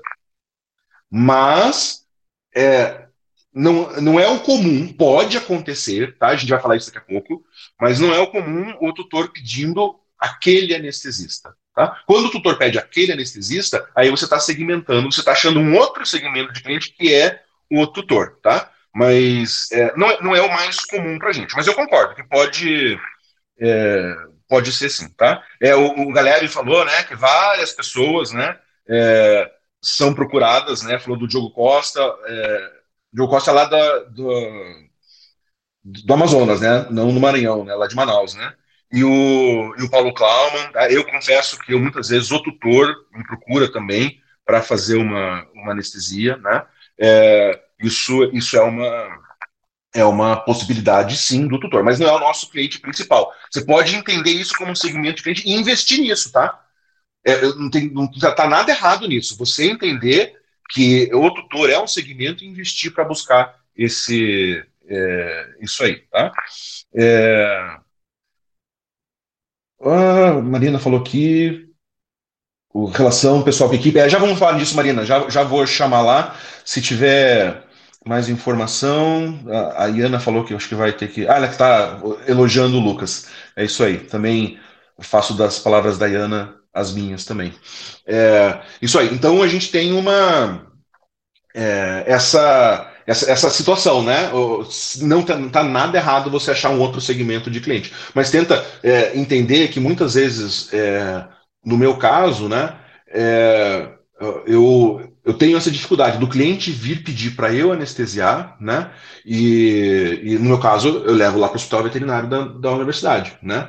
E ele não está escolhendo o cirurgião, está escolhendo o hospital, está escolhendo o anestesista. Isso pode acontecer, né? É, numa, numa situação fora, né? O cliente busca você é, porque ele não quer aquele hospital que você trabalha, mas quer você, às vezes tem dificuldade de conseguir adentrar em outra estrutura para anestesiar, para levar isso, tá? Então isso pode ser uma possibilidade que limita o oferecimento ao tutor. Mas não está nada, nada errado é, fazer esse, esse oferecimento. Caiu aqui meu, meu fone, por enquanto eu não vou falar com ninguém, então não tem muito problema. Depois, se eu conseguir pegar o fone para mim aqui, eu, eu agradeço, caiu embaixo da minha cadeira aqui. É, tudo bem? Então é isso. O, para quem, né? Vamos voltar no para quem, então. Né? Dentro do para quem a gente tinha, além do segmento de cliente, a gente tinha também canal e relacionamento com o cliente. Isso é uma coisa muito importante, né? O que, a gente tem de canal? O que seria é, canal? É, qual que é, como que é a tua comunicação com o cliente? Né? Pensa o seguinte: é, o cliente quer te chamar, né? O cliente quer o seu, ligar para você porque ele precisa do teu serviço. Como que ele vai fazer? Ele vai ligar por telefone, né? Uma ligação telefônica, ele vai te mandar um WhatsApp, né? O WhatsApp é uma coisa que resolveu muito para gente. Você tem que entender qual é esse canal que a pessoa pode chamar. Ele vai falar direto com você ou ele vai falar com alguma pessoa que vai acabar se comunicando com você, né? O que, ele vai fazer? É, ele vai conseguir achar aqui, obrigado. ele vai falar com você, ele vai é, é, falar com uma secretária, ou então é um grupo de anestesistas, liga para uma pessoa central que vai marcar com outro anestesista. Como que é esse, esse canal? Oh, caiu de novo. É, meu orelha cresceu. o, outra coisa. O, o, outra possibilidade. Veja outra possibilidade. De repente, o Lucas falou né, do aplicativo Anestesia Animal. É, como que ele pode. É, você desenvolver um aplicativo para marcar ou deixar um calendário disponível para pessoas, às vezes nem precisar falar com você e já marcar alguns procedimentos, né? Então, está diversificando canais. E, e, às vezes a pessoa quer marcar com você, mas ela já quer saber algumas informações importantes, né? De que você usa, e aí você tem, às vezes, um panfleto de divulgação com é, preços ou não, né? Mas coisas do tipo ali, é, que pode te ajudar a, a, a facilitar essa comunicação, esse canal com, com o cliente também. Tá? Então, canal é uma coisa muito importante. No nosso caso é serviço. No nosso caso, a nossa clientela às vezes não é tão grande assim, a gente consegue ter um canal direto e mais fácil para a gente entender. Então, isso é canal. É, mas uma coisa muito importante é relacionamento com o cliente. Né? E eu vou falar de várias coisas aqui, já vou chamar atenção para um comentário que a Carol Tomasi fez é, é, comigo essa semana, e queria que ela apresentasse aqui para a gente discutir é, isso aí na forma com que ela acaba é, acabou fidelizando o cliente dela. Então vamos lá. Quando você vai se relacionar com o cliente, tem três fatores que você vai atrair. Então você tem que pensar que você tem que atrair o cliente para te chamar e você tem que fazer com que aquele, aquele cliente, principalmente aquele cliente que é que é interessante, que ele seja fiel a você ou que ele te chame o mais o maior número de vezes possível. Então a gente vai dividir esse relacionamento com o cliente em três, três etapas, tá? Uma é a atração, como que ele vai chegar até você. O segundo é a manutenção, quer dizer, como ele vai continuar chamando você. E o terceiro é, é como que ele vai aumentar a demanda, quer dizer, como que ele vai chamar cada vez mais você. Tá? Então, três fatores, tem que pensar nesse relacionamento com o cliente é tudo o que você vai fazer para é, que ele te chame ou que continue te chamando ou te chame cada vez mais. Tá? Relacionamento com o cliente. Então, pensa lá. É, a atração, como que você faz a tua divulgação por folder, por visitas, né? Você é o teu próprio representante. Você vai lá na clínica, conversa com o teu colega e faz a propaganda do teu, do teu serviço. Mas é uma propaganda direta. Você vai utilizar mídias sociais, como o Lucas acabou é, atraindo todos nós, anestesia animal, mídia social muito bem feito dele. Você vai ter um site em que você vai colocar quais são os recursos que você está disponibilizando de equipamento, serviço que você faz, onde você trabalha, com quem você já trabalhou, né? Coisas interessantes nesse, nesse sentido, tá? É, e às vezes você faz uma promoção, né? É, no, no, mercado isso acontece muito bem. É, a clínica não te chama, você fala assim, ó, oh, eu vou fazer a primeira anestesia lá por 50% do valor. Né? É uma forma de atrair e você chegar naquela, naquela clínica, uma coisa que pode acontecer. Segundo, manutenção. Por que, que ele vai continuar te chamando? A primeira coisa é satisfação, porque ele gostou do teu serviço, está fazendo serviço, né? Então, é, essa manutenção, satisfação. E a, e a principal forma de você manter o cliente é você tendo contato direto com ele, né? É você é, quando vai na clínica, conversa e conversa com o cirurgião, conversa com o, o, proprietário da clínica, tenta, tenta manter esse bom relacionamento. Você sempre está trocando mensagem com ele, né? Então, aqueles, não só grupo do WhatsApp, mas mensagens individuais, é, ou e-mail, né? É, lembrando, contando algumas coisas técnicas, algumas coisas importantes, algumas novidades, né? É, esse bom relacionamento e a satisfação do, do, do, do, cirurgião, do dono da clínica, faz com que você mantenha, se mantenha, né, ele continue te chamando é, no dia a dia. Aí muitas vezes é qualidade de serviço mesmo, tá? Qualidade e a tua simpatia, a tua forma de se sentir querido dentro do, do lugar. E você tem como aumentar a demanda. E aumentar a demanda é aquele negócio. É, basicamente, a clínica passa a chamar só você. Né? Então, você gostou daquela clínica e você vai investir naquela clínica né? É, e aumentar a, a, demanda. Daqui a pouco já vou chamar o, o Alberto aí, tá? Para o Alberto entrar com a gente aqui. É, porque é, o Alberto é uma pessoa que faz um relacionamento com o cliente muito, muito bem feito. Mas como que você vai. Quais são as possibilidades de você aumentar essa demanda, né? É, oferecer um serviço também de maior qualidade, mas que traga vantagens para o cliente. Vou dar um exemplo, né? Você tem uma forma de manter temperatura do paciente, ou você está no Amber Hugger ou Warm Air e o paciente sai da cirurgia sempre em normotermia, recupera mais rápido, melhor, com menos é, problemas pós-operatórios, né? É, isso é uma forma que a clínica queira que sempre você vá lá. Ah, não é obrigação do anestesista é, comprar o Armer. Também acho que não, que é obrigação da clínica. Mas se é uma forma de você entrar numa clínica com alta, uma alta rentabilidade para você, talvez seja uma coisa comercialmente interessante. Né? É, oferecer serviço que os outros não oferecem, que para a clínica é vantagem. Né? E o Alberto vai poder falar muito da forma que ele trabalha, principalmente como ele faz com um contato com o tutor e avaliação pré-anestésica, ele faz em todos os pacientes dele. O Roberto já vai, já vai chamar isso aí. E o. É, e queria até usar um outro exemplo. Vamos ver, deixa eu achar aqui ver se a Carol fez o comentário dela aqui, aquele comentário que ela fez para mim lá. Olha lá, a Carol mandou aqui um comentário legal. Para algumas clínicas com bastante demanda, colocamos equipamentos de anestesia. Hoje esse equipamento é obrigatório para o CRMV, né?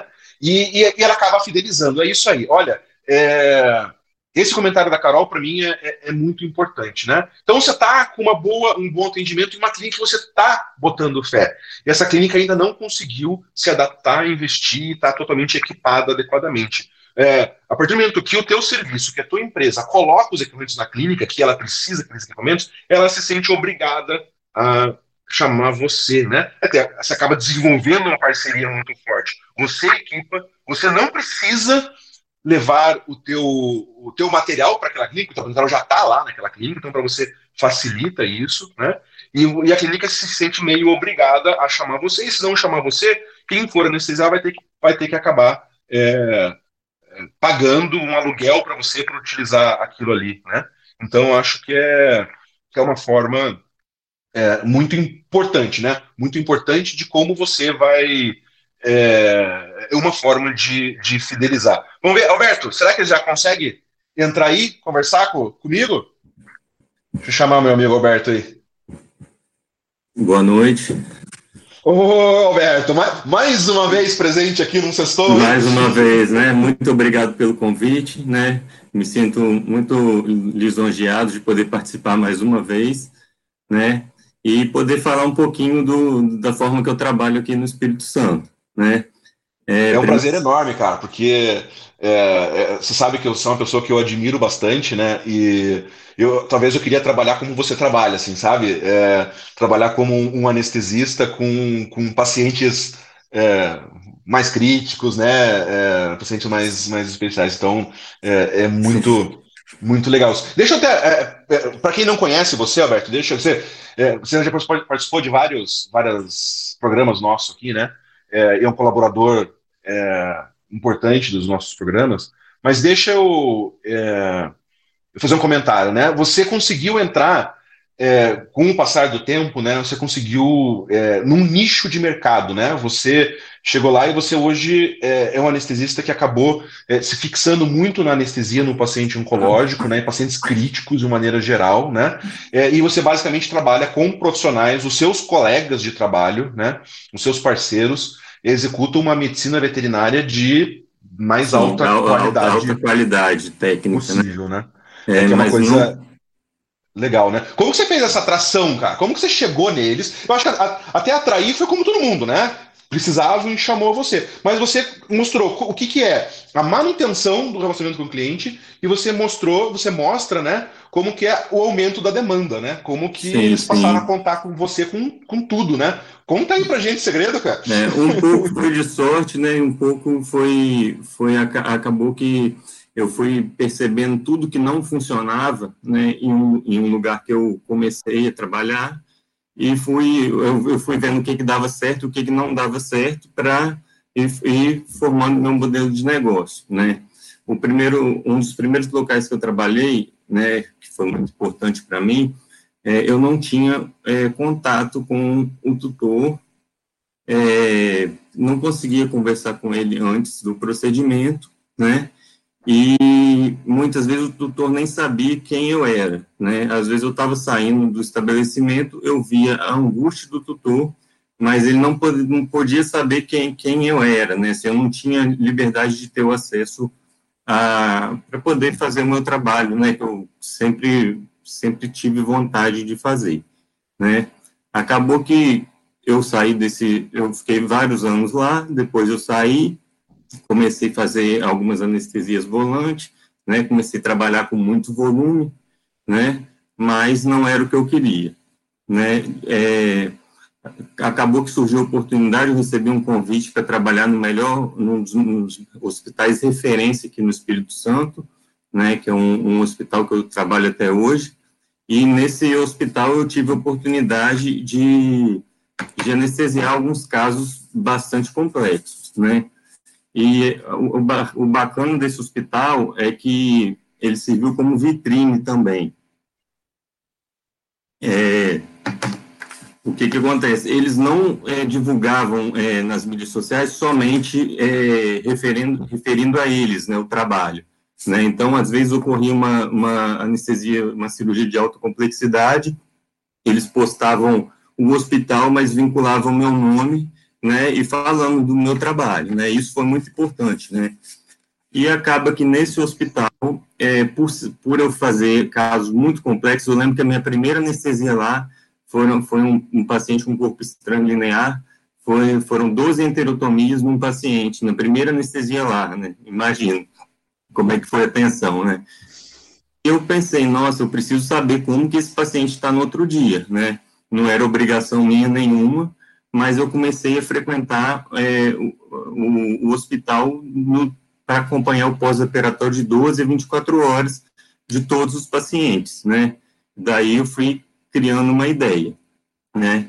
Nesse plantão também eu encontrei, eu encontrei, é, olha como é que são as coisas. É, eu acabei é, porque isso é, é, escala de plantão, né? São cinco cirurgiões e cinco anestesistas que revezam durante a semana, né? E eu caí num plantão com uma cirurgiã, que é a Mayara Coutinho, que para mim é, é uma das melhores cirurgiãs do Brasil, sem estar entre as melhores, e eu acabei que a, o trabalho casou tão bem casado, né, que a sintonia com ela foi tão boa que acabou que ela começou a me levar para outros trabalhos fora também, né, e daí ela, ela abriu um centro oncológico, né, é, primeiro, primeiramente volante, né, e acabou que me integrou na equipe, né. Só para terminar a história do hospital, esse hospital já me dava a liberdade de eu conversar do risco cirúrgico com o paciente, né, então eu já me senti mais realizado, assim, que eu podia, é, pelo menos, tranquilizar um pouco a angústia do,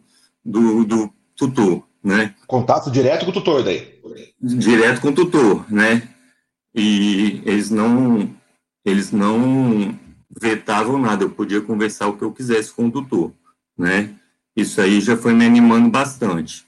É, logo em seguida que eu fui, fui para esse é, centro é, trabalhar com o pessoal da oncologia, é, essa equipe opera dentro desse hospital também, né? Local centro cirúrgico e tal, e eu fiquei encantado com o modelo de trabalho da equipe, né? Porque todo paciente, é, o tutor tem, tem um grupo no WhatsApp, né, que, que, tá, que integra toda a equipe. A gente consegue fazer, é, conversar com eles antes, né, para organizar tudo. Eu consigo ver os exames é, antes e depois eu consigo marcar uma consulta pré-anestésica, né. Muitas vezes a consulta é marcada, é, às vezes no dia da cirurgia, a maioria das vezes no dia da cirurgia, né. A gente marca com bastante antecedência, que eu consigo esclarecer tudo conversar com o proprietário e já tendo acesso a todos os exames. Né? E isso mudou totalmente. É, eu vejo que os clientes, os tutores, né, me, me enxergam com outros olhos, né, perante a outro, outros tipos de serviço, né. É, e, e, esse serviço, essa consulta, eu agrego ela junto com a anestesia, né. O meu preço da anestesia já está incluso essa consulta pré-anestésica e também o como eu não pego muito volume, eu consigo é, acompanhar o é, assistir o pós-operatório de 12 ou 24 horas do paciente, né? Então, e, esse, e eu dou todo esse feedback para os tutores, né? Assim, as clínicas também, né, que são meus clientes, sentiram muito mais segurança em trabalhar com um anestesista que faz esse tipo de serviço, né? E daí para frente, é, meu, meu serviço, assim, é, bombou, né? Eu não consigo mais é, ficar sem, sem trabalho, né? É, sucesso total, né? E hoje em dia os tutores muitas vezes me procuram, né? Independente do local que vai operar, me procura, né? Tem até a história de uma cliente que de uma tutora, né, que eu anestesiei em certa clínica há uns cinco anos atrás. Depois disso, ela estava morando em Londres, a, a cachorrinha estava com um tumor no baço, ela ligou para mim para saber se tinha condição, veio para cá para operar e depois voltou. Né? Então, eu consegui fidelizar bastante os clientes. Quer dizer, aquilo que a Carol falou, né, de do Sim, com, cliente comigo, poder ser o tutor também pode acontecer, né? sim, comigo funciona muito, né? Porque, na verdade, as clínicas me chamam, mas as clínicas não, não, não são as clínicas que me pagam. Eu tenho total acesso ao cliente, eu que passo o valor para o cliente, ele acerta comigo sem as clínicas ganharem em cima da anestesia, né? Elas ganham em cima do, do serviço deles, né? Então, isso é muito legal.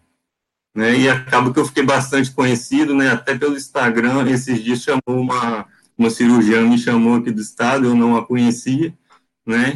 E para marcar um, um, um tipo, um serviço, eu acabei já fechando uma parceria com ela. Né? Ela gostou legal.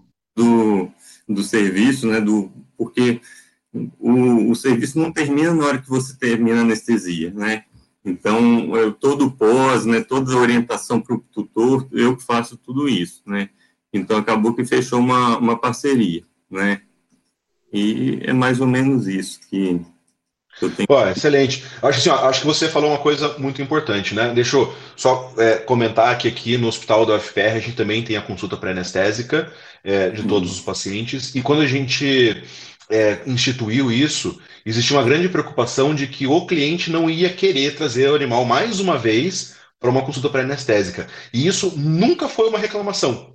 Né? O Não, cliente final, né, o tutor, nunca reclamou de trazer o, o, o animal mais uma vez. Né? E, o, e no começo a resistência era do cirurgião, era do clínico, né? De é, pô, o que, que, que o anestesista vai querer falar com o meu cliente agora, né? E depois ficava tão fácil para ele, porque a gente passava riscos, a gente tranquilizava o tutor, que depois disso todo mundo começou a, a gostar e querer que a gente fizesse essa, esse atendimento prévio, a coisa pré-anestésica, né? É, eu acho que isso, isso é, é realmente um diferencial muito grande, e é legal você mostrar isso, né? Que muita gente fala assim, ah, não tenho tempo, uma coisa que o pessoal fala, ah, não tenho tempo. É, é, é a proposta de valor. Você Sim. colocou isso dentro da proposta de valor, né? Serviço diferenciado e individualizado, né? Sim, E isso sim. fez com que você tivesse a fidelização dos seus clientes, né? Do, dos veterinários que você é, gostaria, Isso. né? Que você queria Sim. ter, né? As clínicas sentem muito mais segurança também trabalhando dessa forma, né? Porque a responsabilidade, eu puxo toda a responsabilidade para mim, né? Do, em relação à, à parte anestésica, né? E, e isso traz muita segurança para eles, né? É, a questão do pós-operatório também, os pacientes que recebem alta logo, eu dou ainda assistência uns dois dias, né? Pelo WhatsApp, é, para saber em relação à dor, né? Se o controle de dor está efetivo, né? Eu não fico o tempo inteiro conversando com o cliente, né? Mas eu tiro um momento do dia, meia hora, para revisar esses clientes, para esses tutores, na verdade, né? para saber se está indo tudo certinho, né? E graças a Deus isso é, fez toda a diferença, né? É, além de todo investimento em equipamentos também que eu fiz, né? Que, que tudo que lança de, de, de melhor no mercado eu compro, muitas vezes para eu aprender a usar, né, para eu a, a, dominar a tecnologia. Né, eu fui o pioneiro nativo aqui no Espírito Santo, isso também abriu muitas portas para mim. Né, eu sou do, um, um, dos únicos que faz ventilação mecânica também vo, volante, sim, né, que, que, que tem, leva os equipamentos todos. Né, então, basicamente isso. Quer dizer, outro, outras propostas, né? Bem equipado, né? Então, serviço um serviço de qualidade, Sim. não é só não é só relacionamento não. direto, né? Dizer, uma proposta de valor e, e, e, fazer curso, né, cara? Que você faz curso pra caramba, Sim. né? Muito curso. Eu tava, eu tava conversando com a minha esposa, ano passado eu viajei 14 vezes para fazer curso em um ano, né? Caramba, olha aí. Eu já estava com oito viagens marcadas que eu tive que desmarcar por conta de, da pandemia. É, é, isso aí, cara. É, acho que isso é, é, realmente é um modelo de negócio de sucesso, né? E mostra por que você tem todo o teu, o meu, teu o meu vício profissional. Né? É, o meu vício é fazer cursos, né? Me aprimorar e, e comprar equipamento. É, exatamente. legal, cara, legal. É, depois a gente vai falar também sobre essa, esse investimento, né? E quanto que isso tem impacto no valor de uma anestesia. Vou, Não, vou colocar no papel aqui, né? Para ver que é, o quanto vale ou não vale a pena investir em alguma coisa, né? É, é, com certeza. Alberto, obrigado, cara. Valeu, muito obrigado pela Muito obrigado, eu que agradeço, viu? A gente, a gente fecha aqui esse segmento de, de relacionamento com o cliente, né? E para quem a gente oferece de uma maneira chave de ouro mesmo, cara. Valeu, muito, muito obrigado, Alberto. Valeu, muito obrigado. Vou continuar acompanhando por aqui. Valeu. É, se tiverem perguntas, podem perguntar, porque o Alberto também está aqui e ele vai respondendo lá pelo chat. Valeu, cara. Obrigadão, viu? Valeu. Viu? Pessoal, tem mais algumas coisas aqui, só para a gente finalizar esse segmento de, de para quem, né?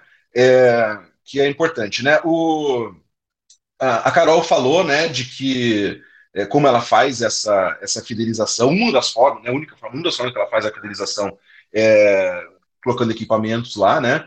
E aí o, o Matiello é, falou aqui, né? Perguntou para ela se é, tem contrato com as, com as clínicas ou é no fio do bigode.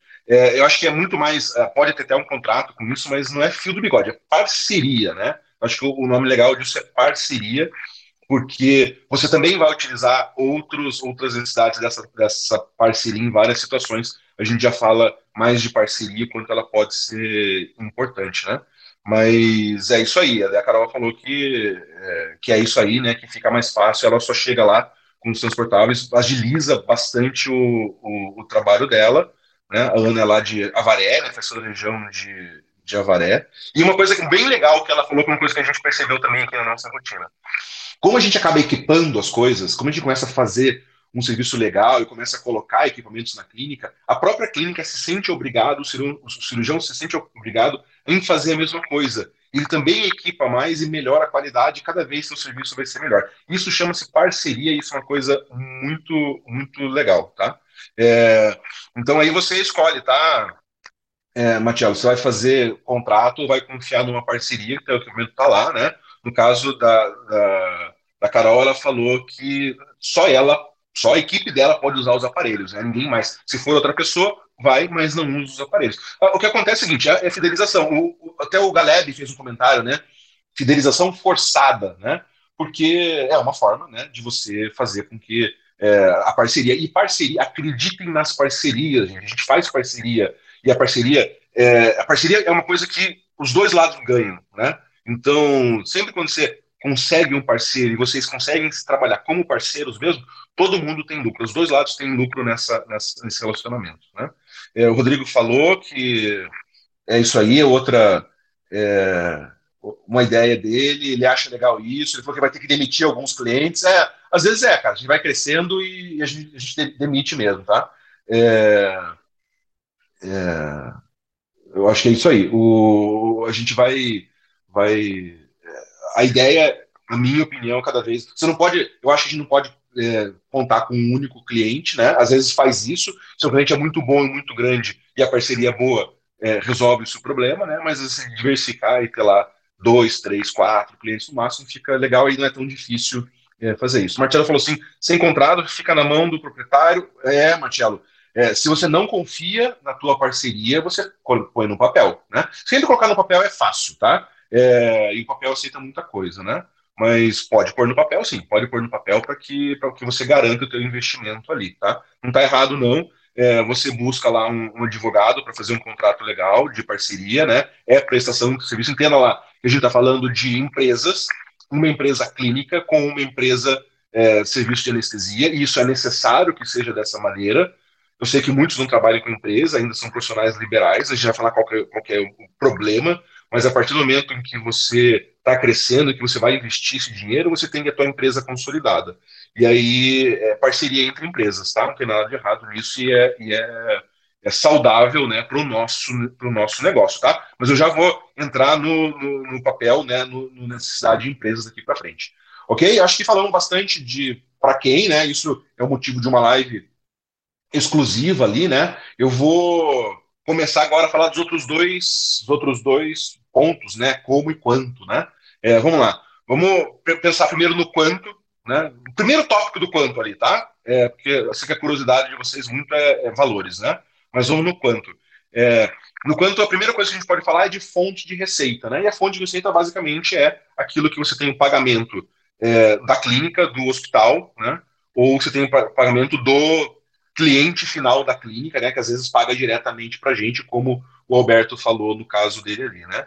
É, entenda que esse pagamento da, da clínica é, ele pode ser. Você pode, você pode ter um, um, preço fixo por anestesia, ou preço variável, né, com é, as cirurgias mais longas, eu vou cobrar tantos por cento a mais, essa é uma possibilidade. Você pode receber como porcentagem de cirurgia, né? Então, você recebe lá 20% do valor da cirurgia é da anestesia, isso é uma possibilidade. É, às vezes a gente faz pacote de procedimento, a gente fica fácil. Né? Ó, a minha anestesia custa 350, mas se tiver cinco, eu faço por 300 cada uma. Porque para você é muito mais prático é, você chegar na clínica e fazer cinco ao mesmo tempo do que fazer uma num lugar, outra no outro, né? Então isso é uma, uma possibilidade, você acaba fazendo um pacote nesse, nesse sentido, né? É, tem gente que não é empresa, tem gente que é contratado pra, pela clínica e que pode receber dessa maneira, comissionado, ou então, de repente, ele pode ter um valor fixo para ficar lá, mais uma comissão daquilo que ele faz, né? Pode ser comissão por produto, ou de repente comissão só no, na emergência, né? Ele recebe a comissão da emergência. Também é uma possibilidade, porque e, e, normalmente quando a gente tem esse preço fixo, né? Esse preço sempre é diferenciado no plantão. Acho que a maioria das pessoas tem colocado 100% de valor quando é plantão, né? Porque sempre é mais difícil, né? Vai para uma só, você tem que acordar, você quebra todo o teu, teu esquema, né? Então, o plantão a gente acaba recebendo, recebendo mais por isso, né? Depois eu vou falar outras possibilidades de, de fontes de receita, mas a fonte de receita principal para a gente é isso, né? O valor da anestesia. É, o que, que, o, o que a gente pode ter de fonte de receita? Vamos lá. Você tem um, uma vontade muito grande de comprar um ventilador. Vou dar um exemplo, tá? É, e é um exemplo, não é que seja uma coisa certa ou que seja uma coisa obrigatória. Mas você quer comprar um ventilador, você quer investir num ventilador.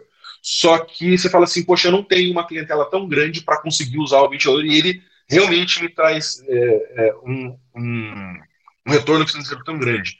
Entenda que muitas vezes você pode conseguir uma outra receita que é alugando o seu ventilador. Né? Você alugando para colegas que também não têm ventilador, mas em que alguns procedimentos precisa. É uma outra possibilidade de fonte de receita, né? Com alguns parceiros, colegas anestesistas que você pode desenvolver. Ok? Tá? Dentro do, do quanto, é, a gente tem que montar também estrutura de custo. Obviamente que eu vou deixar a estrutura de custo para o final, tá? Que é uma coisa é, importante, mas não é só por isso. É porque para a gente estabelecer a estrutura de custo, a gente tem que entender como a gente vai fazer, tá? Que é uma, é, uma situação que pode, talvez para a gente é, vai mudar a estrutura de custo, tá? Então, como que a gente vai fazer, tá? Nosso recurso humano, para quem trabalha sozinho, somos nós mesmos, né?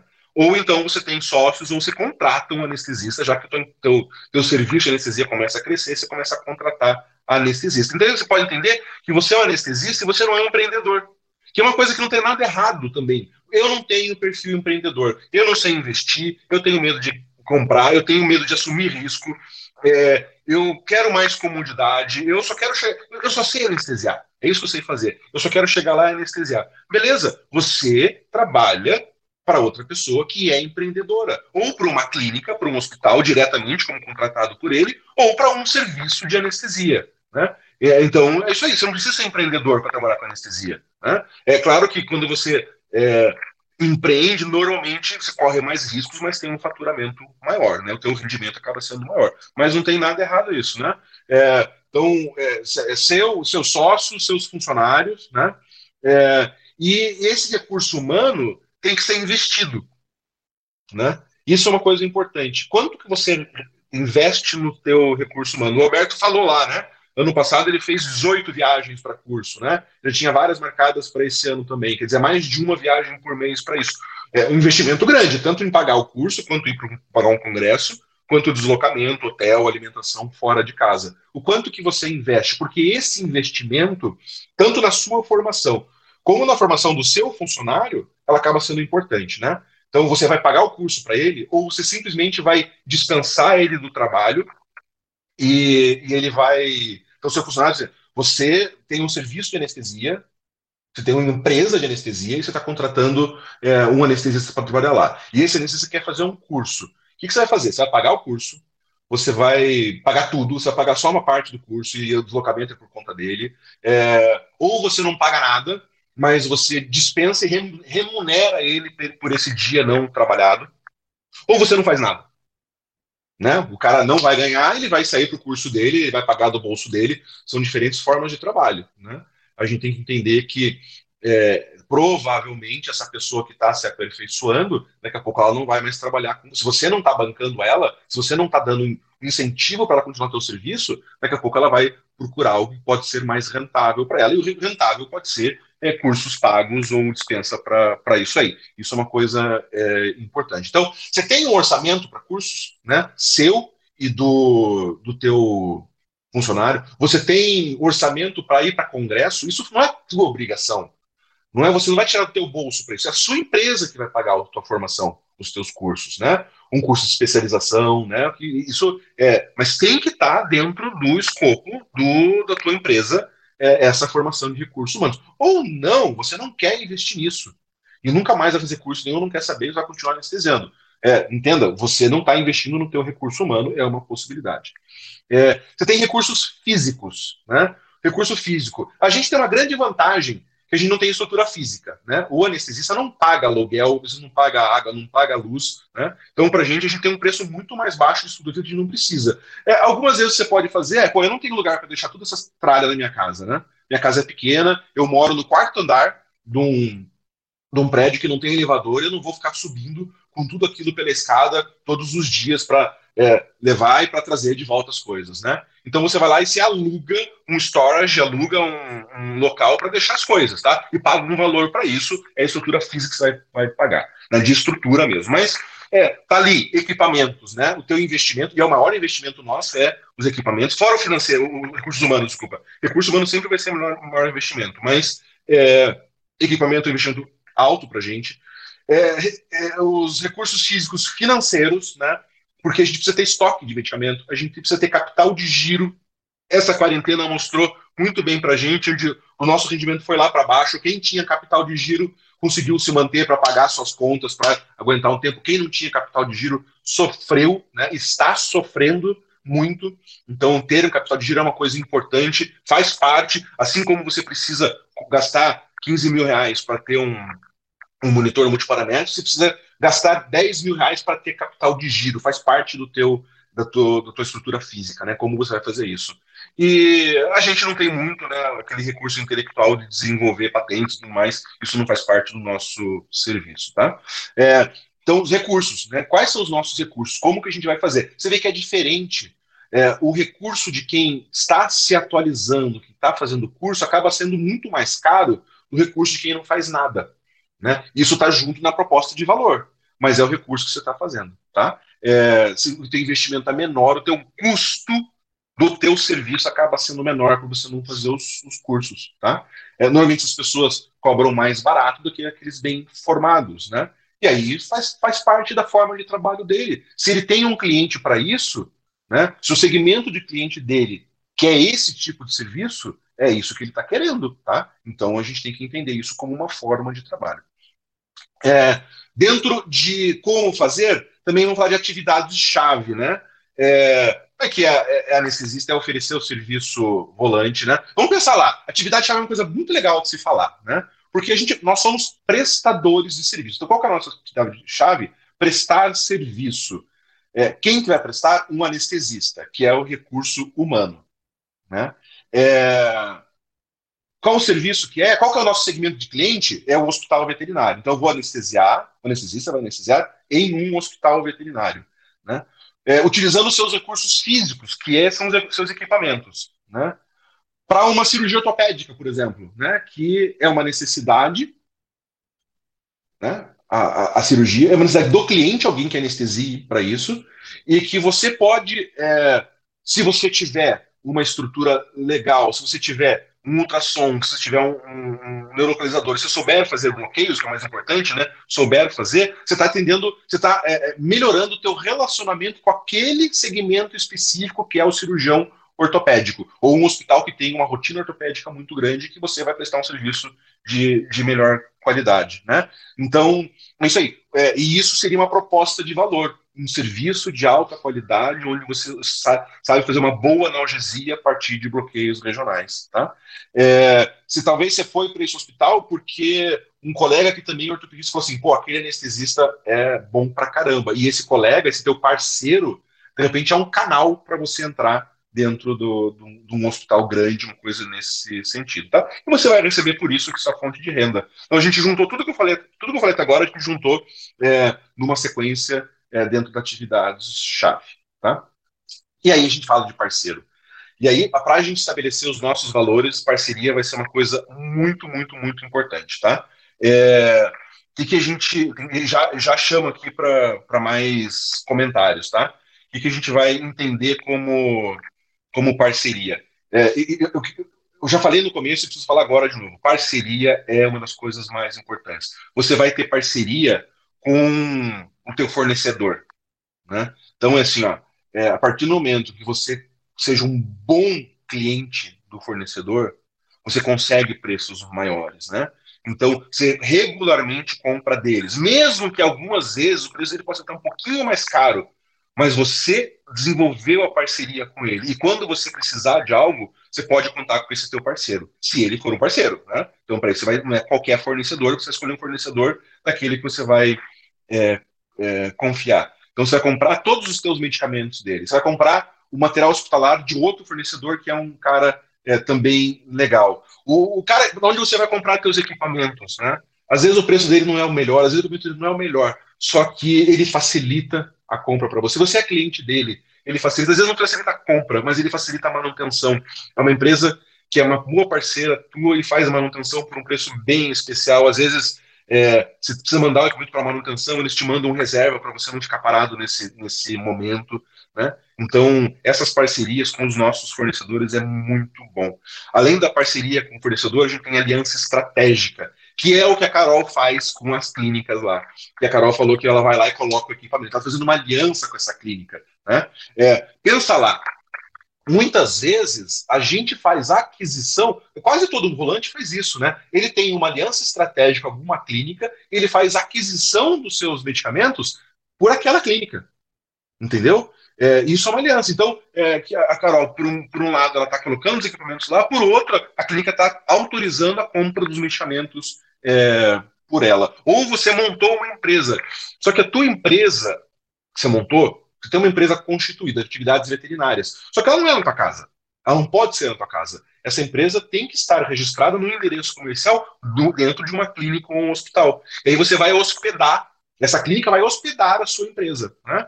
É, e aí você vai utilizar a, a estrutura dela para conseguir as suas licenças adequadas e, e registrar. Isso é uma aliança estratégica. E algumas vezes a clínica acaba utilizando algum equipamento seu, ou você usa algum equipamento da clínica conforme for a necessidade. Ah, eu não tenho ultrassom, mas a clínica tem e eu uso o ultrassom da clínica para fazer bloqueio. Então são alianças estratégicas que podem ser vantajosas para a gente. Tá? É, tem outra forma de parceria que chama coopetição. Coopetição, por exemplo, é, você mora numa região que tem 50 clínicas. Se dá 50, só 10 chamam anestesista. Você tem cinco anestesistas na região. Só 10 clínicas para cinco anestesistas, tá? Uma média de duas clínicas por anestesista, mais ou menos o que acontece. Só que tem outras 40 que não chamam. Então, o que você faz? Vocês juntam cinco anestesistas para vocês fazerem formas de aumentar o mercado, de convencer as outras 40 a começar a chamar o anestesista.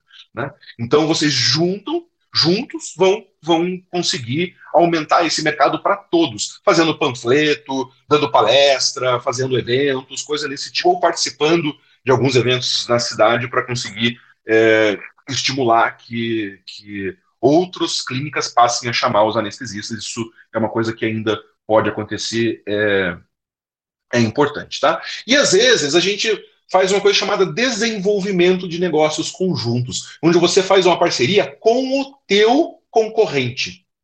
Né? Então, é, por exemplo, é, nesse local, os anestesistas se juntam para montar uma UTI ou para montar uma estrutura hospitalar para mais pessoas poderem é, operar com. Ah, não tem nenhum hospital legal, não tem nenhuma estrutura boa para cirurgião, apesar de ter cirurgiões bons. É, a, a, gente junta com o concorrente monta uma estrutura para conseguir aumentar também a nossa possibilidade, tá? E eu, eu junto com o concorrente para conseguir fazer aquisição de medicamentos junto com ele. Né? Isso é uma coisa que a gente vê muito dos nossos alunos na, na criativa. Né? Eles se juntam para comprar material hospitalar, para comprar medicamento, não um anestesista, mas junta lá um número de 10, compra 10 vezes o volume, com isso consegue um preço muito melhor. Tá? Isso é uma coisa legal. Ou, como eu falei do ventilador, comprar um ventilador em conjunto em que vocês dividem custos e dividem usos. Entenderam? É, a parceria é muito importante. E a parceria vai interferir diretamente no na sua estrutura de custo, que é o que nós vamos falar a partir de agora, tá? Eu sei que está é, me prolongando aqui, estou empolgado, mas é, essa estrutura de custo é muito importante a gente é, estabelecer ela aqui é, a partir da parceria, porque é, eu vejo pessoas que pagam 20 reais numa ampola de Propofol, e eu vejo pessoas que pagam 7, 8 reais numa ampola de Propofol. É, muitas vezes quem paga 7, 8 reais é porque está comprando um grande volume e está fazendo uma parceria muito grande. Né? É, como todos os medicamentos e todos os produtos, a partir do momento que você compra junto com o teu parceiro, né? O parceiro pode ser o hospital, o parceiro pode ser o teu concorrente. Quando você compra com ele, você consegue um preço melhor por conta do volume, tá? Ou então, é, você pode ser aquela pessoa que está comprando uma caixa de Propofol aqui, semana que vem você compra outra, daqui um mês você compra outra, ou de repente você tem uma, uma projeção de quanto vai gastar e já compra para o semestre, compra 80 caixas para o semestre e certamente você vai pagar muito mais barato em 80 caixas do que numa caixa. Tá? Você precisa ter uma projeção do que você vai gastar e você precisa ter é, o, o, aquele fundo de dinheiro, né, aquele fundo de capital lá para conseguir é, pagar isso. Tá? Beleza? Vamos ver para. Vamos fazer estrutura de custo aqui? Acho que agora eu vou surpreender algumas pessoas, alguns colegas vão ficar surpreso, surpresos nessa história que a gente vai trabalhar com estrutura de custos. Vamos chamar aqui alguns comentários antes disso, porque estrutura de custo é uma coisa que choca muita gente, né? É, a gente não está acostumado a fazer isso. É, para colocar, o Galev vai colocar no seu, para colocar no papel, seu lado deve estar tudo certo. Empresa, no fiscal. É isso aí, Galev. É, exatamente, cara. Você quer fazer tudo certinho, mas você não tem empresa, você é um profissional liberal, ninguém vai fazer um contrato com, com você nesse sentido. Né? É, é, é, mais difícil, tá? É, daí o Marcelo falou: hoje busco fechar pacotes com preços variados dependendo do tempo, estabilização do paciente, tempo de procedimento em si. É, e um plus para o horário das 21 às 7. É isso aí, Marcelo. Tá, é, é, a forma que você trabalha, tá? Cada um vai ter uma forma de se adaptar muito pelo seu segmento. Tem cliente que gosta assim, ah, eu sei que eu vou pagar tanto para ele. E outros é, querem ter custo variado. Mas claro que é, é muito diferente você anestesiar para uma SH e anestesiar para uma ortopédica que pode durar três horas, né? Então é bem diferente isso. Ok? Então vamos lá, vamos trabalhar com essa estrutura de custo. Né? É, a estrutura de custo que a gente vai, vai, vai falar. Vamos lá. Que que você, qual que é a tua proposta de valor? Você trabalha com custo baixo ou com valor de serviço apresentado? É totalmente diferente. Tá? É, e eu vou, eu vou apresentar uma coisa aqui é, muito mais relacionado àqueles meus colegas, aqueles meus amigos anestesistas, é, aqueles alunos, né, em que a gente tem um contato muito grande que pro, procuram valor, querem é, incrementar valor no seu serviço e, e, e, é isso que eu vou falar aqui que é o principal, tá? É, não esquecer, né, que na estrutura de custo a gente tem que pensar é, em situações econômicas, né? A gente pode pensar numa numa economia de escala, que é aquilo que eu falei que é comprar em grande quantidade, né? É, ou uma, uma economia de escopo, que é quando a gente se junta com, com outros colegas, outras, outros parceiros, outras clínicas, para fazer compra em grande quantidade, né? Então a gente pode utilizar isso, e aí os valores são muito diferentes, tá? O, o nosso custo variável acaba sendo muito, muito diferente. Então vamos lá, eu vou apresentar aqui para vocês, porque falar em números sem colocar no papel fica muito difícil, tá?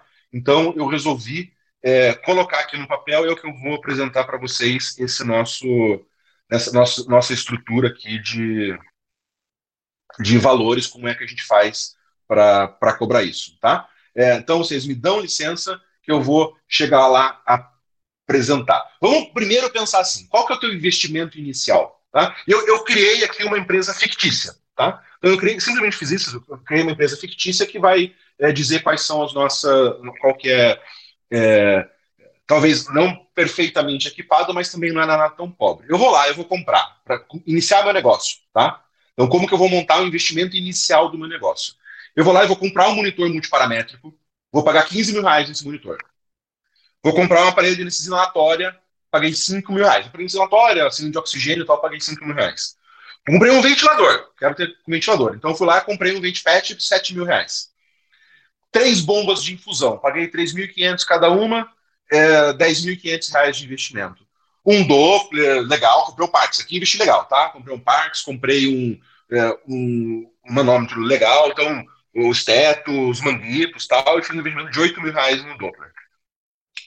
É, vou gastar um dinheiro para abertura da empresa.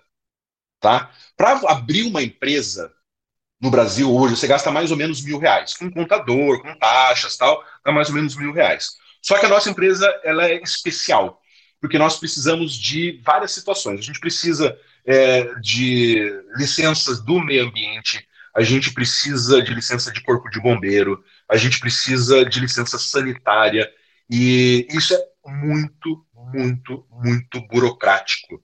Certamente a parte mais chata de abrir empresa é essa, essa burocracia que a gente enfrenta aqui. É muito burocrático. E é uma coisa que nós não somos treinados a fazer. Então, por que eu coloquei 8 mil reais? Por todas as taxas que a gente vai pagar especiais para isso, mas também porque, ah, eu vou ter que. É, você está fazendo associado, está montando a empresa e você está se hospedando numa clínica parceira sua.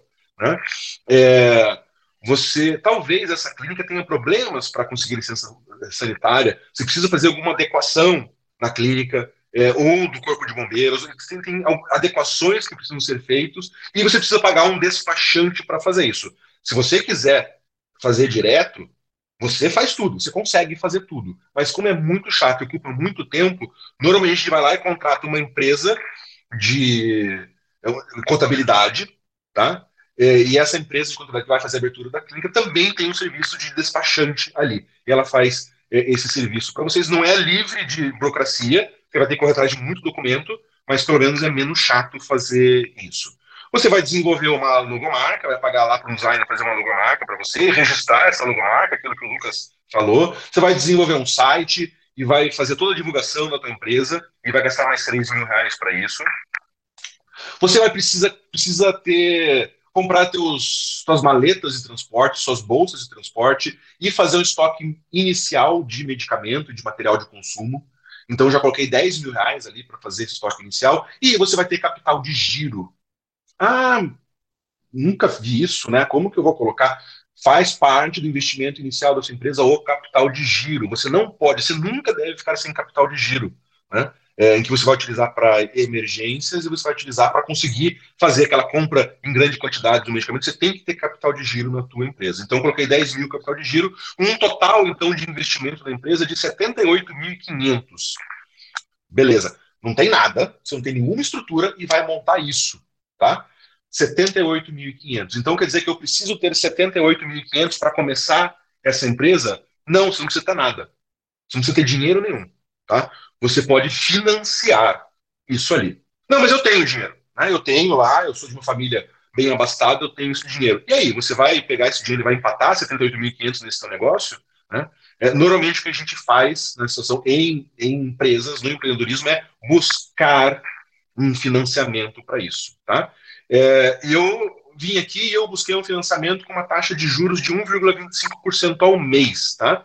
É, Vamos lá, agora é muito a sua capacidade de buscar financiamento, é muito a sua relação de outros negócios que você tem, né? O quanto que você vai conseguir um financiamento à taxa mais baixa dessa maneira ou mais alta. Você consegue ter taxas mais baixas que isso, tá? É, o Brasil tem um banco para financiar isso, com o BNDES, que atualmente não está com muito poder de financiamento, né? Mas já, já teve muito poder e certamente daqui a pouco vai voltar a ter esse poder de financiamento. E você consegue até taxas de juros mais baixas que esse 1,25% é, no BNDES ou até num banco privado, pode ser. Tá? Você vai conseguir esse, esse financiamento. É, com uma taxa de juros de 1,25%, você vai, é, para pagar em cinco anos isso, vai dar mais ou menos, em vez de você pegar emprestado 78.500, vai acabar você pega isso emprestado, mas você paga 137 mil, tá? É, uns quebrados ali, né? E só que para pagar em cinco anos, o que te dá uma, uma amortização, que você dá um valor para você pagar por mês, nesses cinco anos, em 60 parcelas, de R$ 2.289,60. E esse valor vai ser amortizado nas tuas anestesias. Eu fiz uma conta aqui é, com. É, quando a gente vai fazer essas contas, a gente sempre pensa assim: num cenário real, um cenário pessimista e um cenário otimista. Eu usei um cenário real aqui, de 50 anestesias por mês. Mais ou menos duas por dia. Tá? É... Com isso, esse, essa estrutura inicial, investimento inicial, tem um valor por anestesia de R$ 45,80 com esse investimento. Tá? Então, R$ 45,80 é para pagar essa, esse investimento inicial de 78.500 que você não tinha dinheiro ou que você não usou o dinheiro que você tinha guardado para isso, que é o que normalmente a gente faz. Beleza? Então lá, investimento inicial, em cada anestesia ele vai impactar em torno de 45 reais.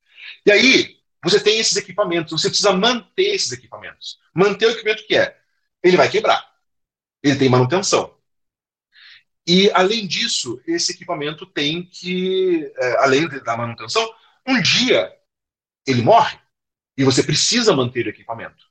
Né? Então você vai jogar o valor do teu equipamento para manter esse equipamento na tua estrutura. Como que você faz isso? Você vai jogar lá o preço que você o valor do mercado dele, quanto ele custa um aparelho novo, né? Então o monitor, eu fiz exemplo aqui só com o monitor, tá? Para vocês entenderem. É, você pagou 15 mil monitor e você tem uma vida útil esperada desse monitor de 5 anos. Tá? É, os, os, equipamentos médicos entre 5 e 10 anos. Tá? Como eu estou falando de um serviço de anestesia volante, a gente bate muito, então coloquei uma, uma vida útil desse equipamento de 5 anos.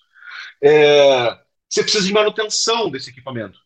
É, essa manutenção ela pode ser preventiva. Ah, eu vou ter que tro trocar a manguita, eu vou ter que trocar uma vez o sensor do oxímetro que estragou tal. E eu coloquei ali uns 700 reais por ano de manutenção preventiva. Nos cinco anos, você vai gastar 3.500 de manutenção preventiva no teu monitor. E sem contar que ele pode quebrar também isso. Então, coloquei mais uma vez, quebrou o monitor, R$ 1.500 é, para consertar, porque se derrubou no chão, quebrou a tela dele, você vai ter que pagar esse valor novo ali. Tá? É... Não coloquei ali o valor de, de seguro. Tá? Eu vou sair daqui, parece que a gente não está vocês não estão vendo esse, esse slide? É isso? Deixa eu sair aqui e vou voltar para minha apresentação. Vamos ver se dá certo aqui, tá? Eu recebi uma reclamação de que não está aparecendo. É, vamos lá, então espero que tenha aparecido lá. Estou falando de novo é, da, da, manutenção dos equipamentos, tá? É, alguma coisa que você precisa ver. Eu não coloquei aqui o valor de seguro do equipamento. Normalmente não faz, mas se você for fazer seguro, tá lá. Então entenda que esse teu monitor, ele não custa 15 mil ele custa 15 mil, mais 3.500 é, de manutenção preventiva, mais 1.500 de manutenção corretiva, né? O que vai te dar um valor ali de 20 mil reais o monitor.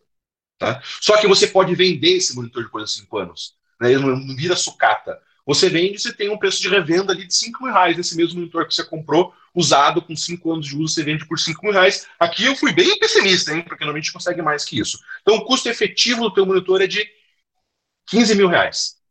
Tá? Quer dizer, 15 mil reais em 5 anos, que custa 3 mil reais por ano. Quer dizer, 250 por mês é que você está gastando por causa desse monitor. Não é para comprar, é para manter o monitor. Tá? Com 50 anestesias por mês, o monitor te custa por anestesia 5 reais. Ok? É, e agora, espero que passe é, o slide aqui para eu poder mostrar os nossos testes, tudo passou, tá? É, espero que passe aqui.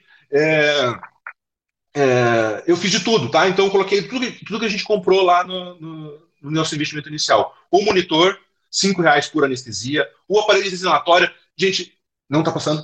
Não, ó, não, de novo, não, não passou aqui. Eu vou parar de transmitir o, os slides e vou voltar para ver se a gente consegue ter um resultado melhor aqui, tá? Só um instante, por favor. Parei de transmitir. Vou apresentar de novo. Eu vou chamar por aqui, talvez tenha um resultado mais interessante.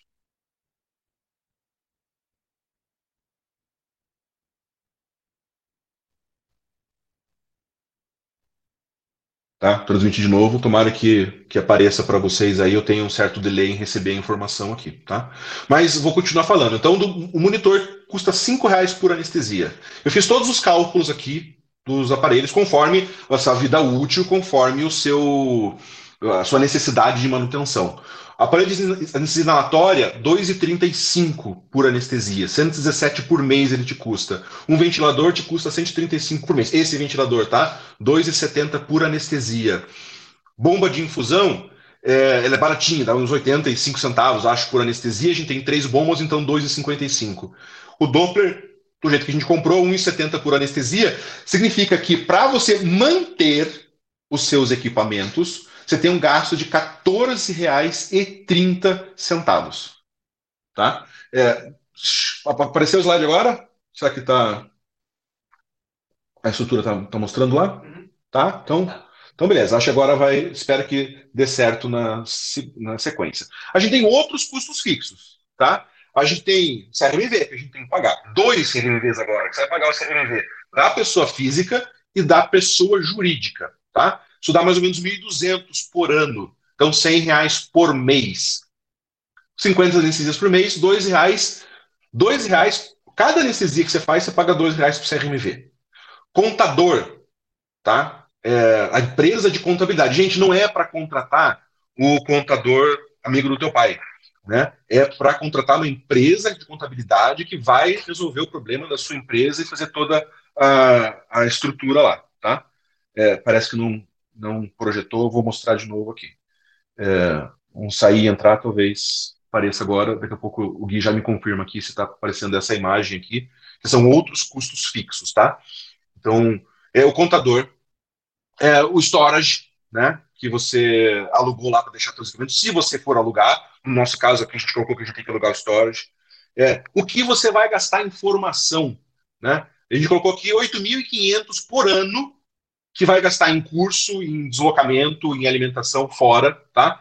Que eu coloquei assim, um curso legal, né, um curso longo, é, com um curso lá com quatro módulos, mais ou menos, tá? É, é mais ou menos isso, tá?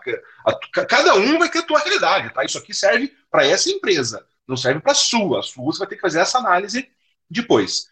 É, e um congresso. Então é um curso é, de quatro módulos mais um congresso quanto você vai gastar por isso, mais deslocamento, mais tudo isso. É claro que quem mora é, no norte do país para vir para sudeste para sul acaba pagando mais caro. Quem mora em regiões é, com maior número de cursos acaba pagando menos de deslocamento por isso. Carro. É, eu não coloquei aqui na empresa que o carro você vai investir. O carro não é da empresa, o carro é teu. Mas a manutenção do carro, pagar seguro, pagar IPVA, pagar é, gasolina, né? É, todos esses custos a empresa que vai pagar. E aí eu fiz o, peguei o meu carro, tá? Não é um carro super legal, mas peguei meu carro para estimar esses valores, o que dá um gasto de é, quase 7 mil reais por ano para manutenção do carro, é, 520 reais por mês. Ó, o teu carro, para manter o teu carro, você gasta mais de 10 reais por anestesia, tá? Com essa rotina de anestesia. Você tem o aplicativo anestesia animal, porque quando você tem anestesia, você está rendendo, porque você não precisa pagar impressões, você não precisa é, pagar para fazer uma ficha anestésica para você, você vai utilizar tudo isso é, digital ali. É, ele tem um custo muito baixo, de R$14,90 por mês, é o que você paga no animal, dá 30 centavos por anestesia. Quer dizer, é, você acaba economizando em outros, outras coisas. E eu peguei aqui o pacote é, legal do anestesia animal o maior pacote deles, tá? Que é um investimento que eu recomendo que a gente deve, deve fazer. Né?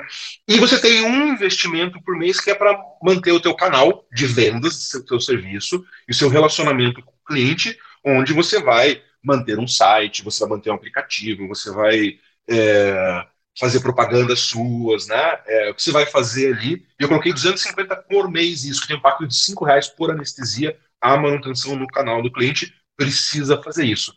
Esses outros custos fixos dão um valor ali de R$ 41,70 no preço da sua anestesia. Beleza, né? Então tem mais um custo ali. Isso a gente está fazendo para construir qual o valor que está cobrando do preço de, da, da, anestesia, tá? É, eu vou sair daqui e apresentar de novo, porque talvez não dê certo aqui e vocês consigam ver a mudança do slide. E nós temos custos variáveis. Agora, gente, no custo variável, que vai ter maior diferença de um colega para o outro. Por quê? Porque esse custo variável é, vai depender da tua rotina, vai depender das tuas parcerias, vai depender de muitos fatores, tá?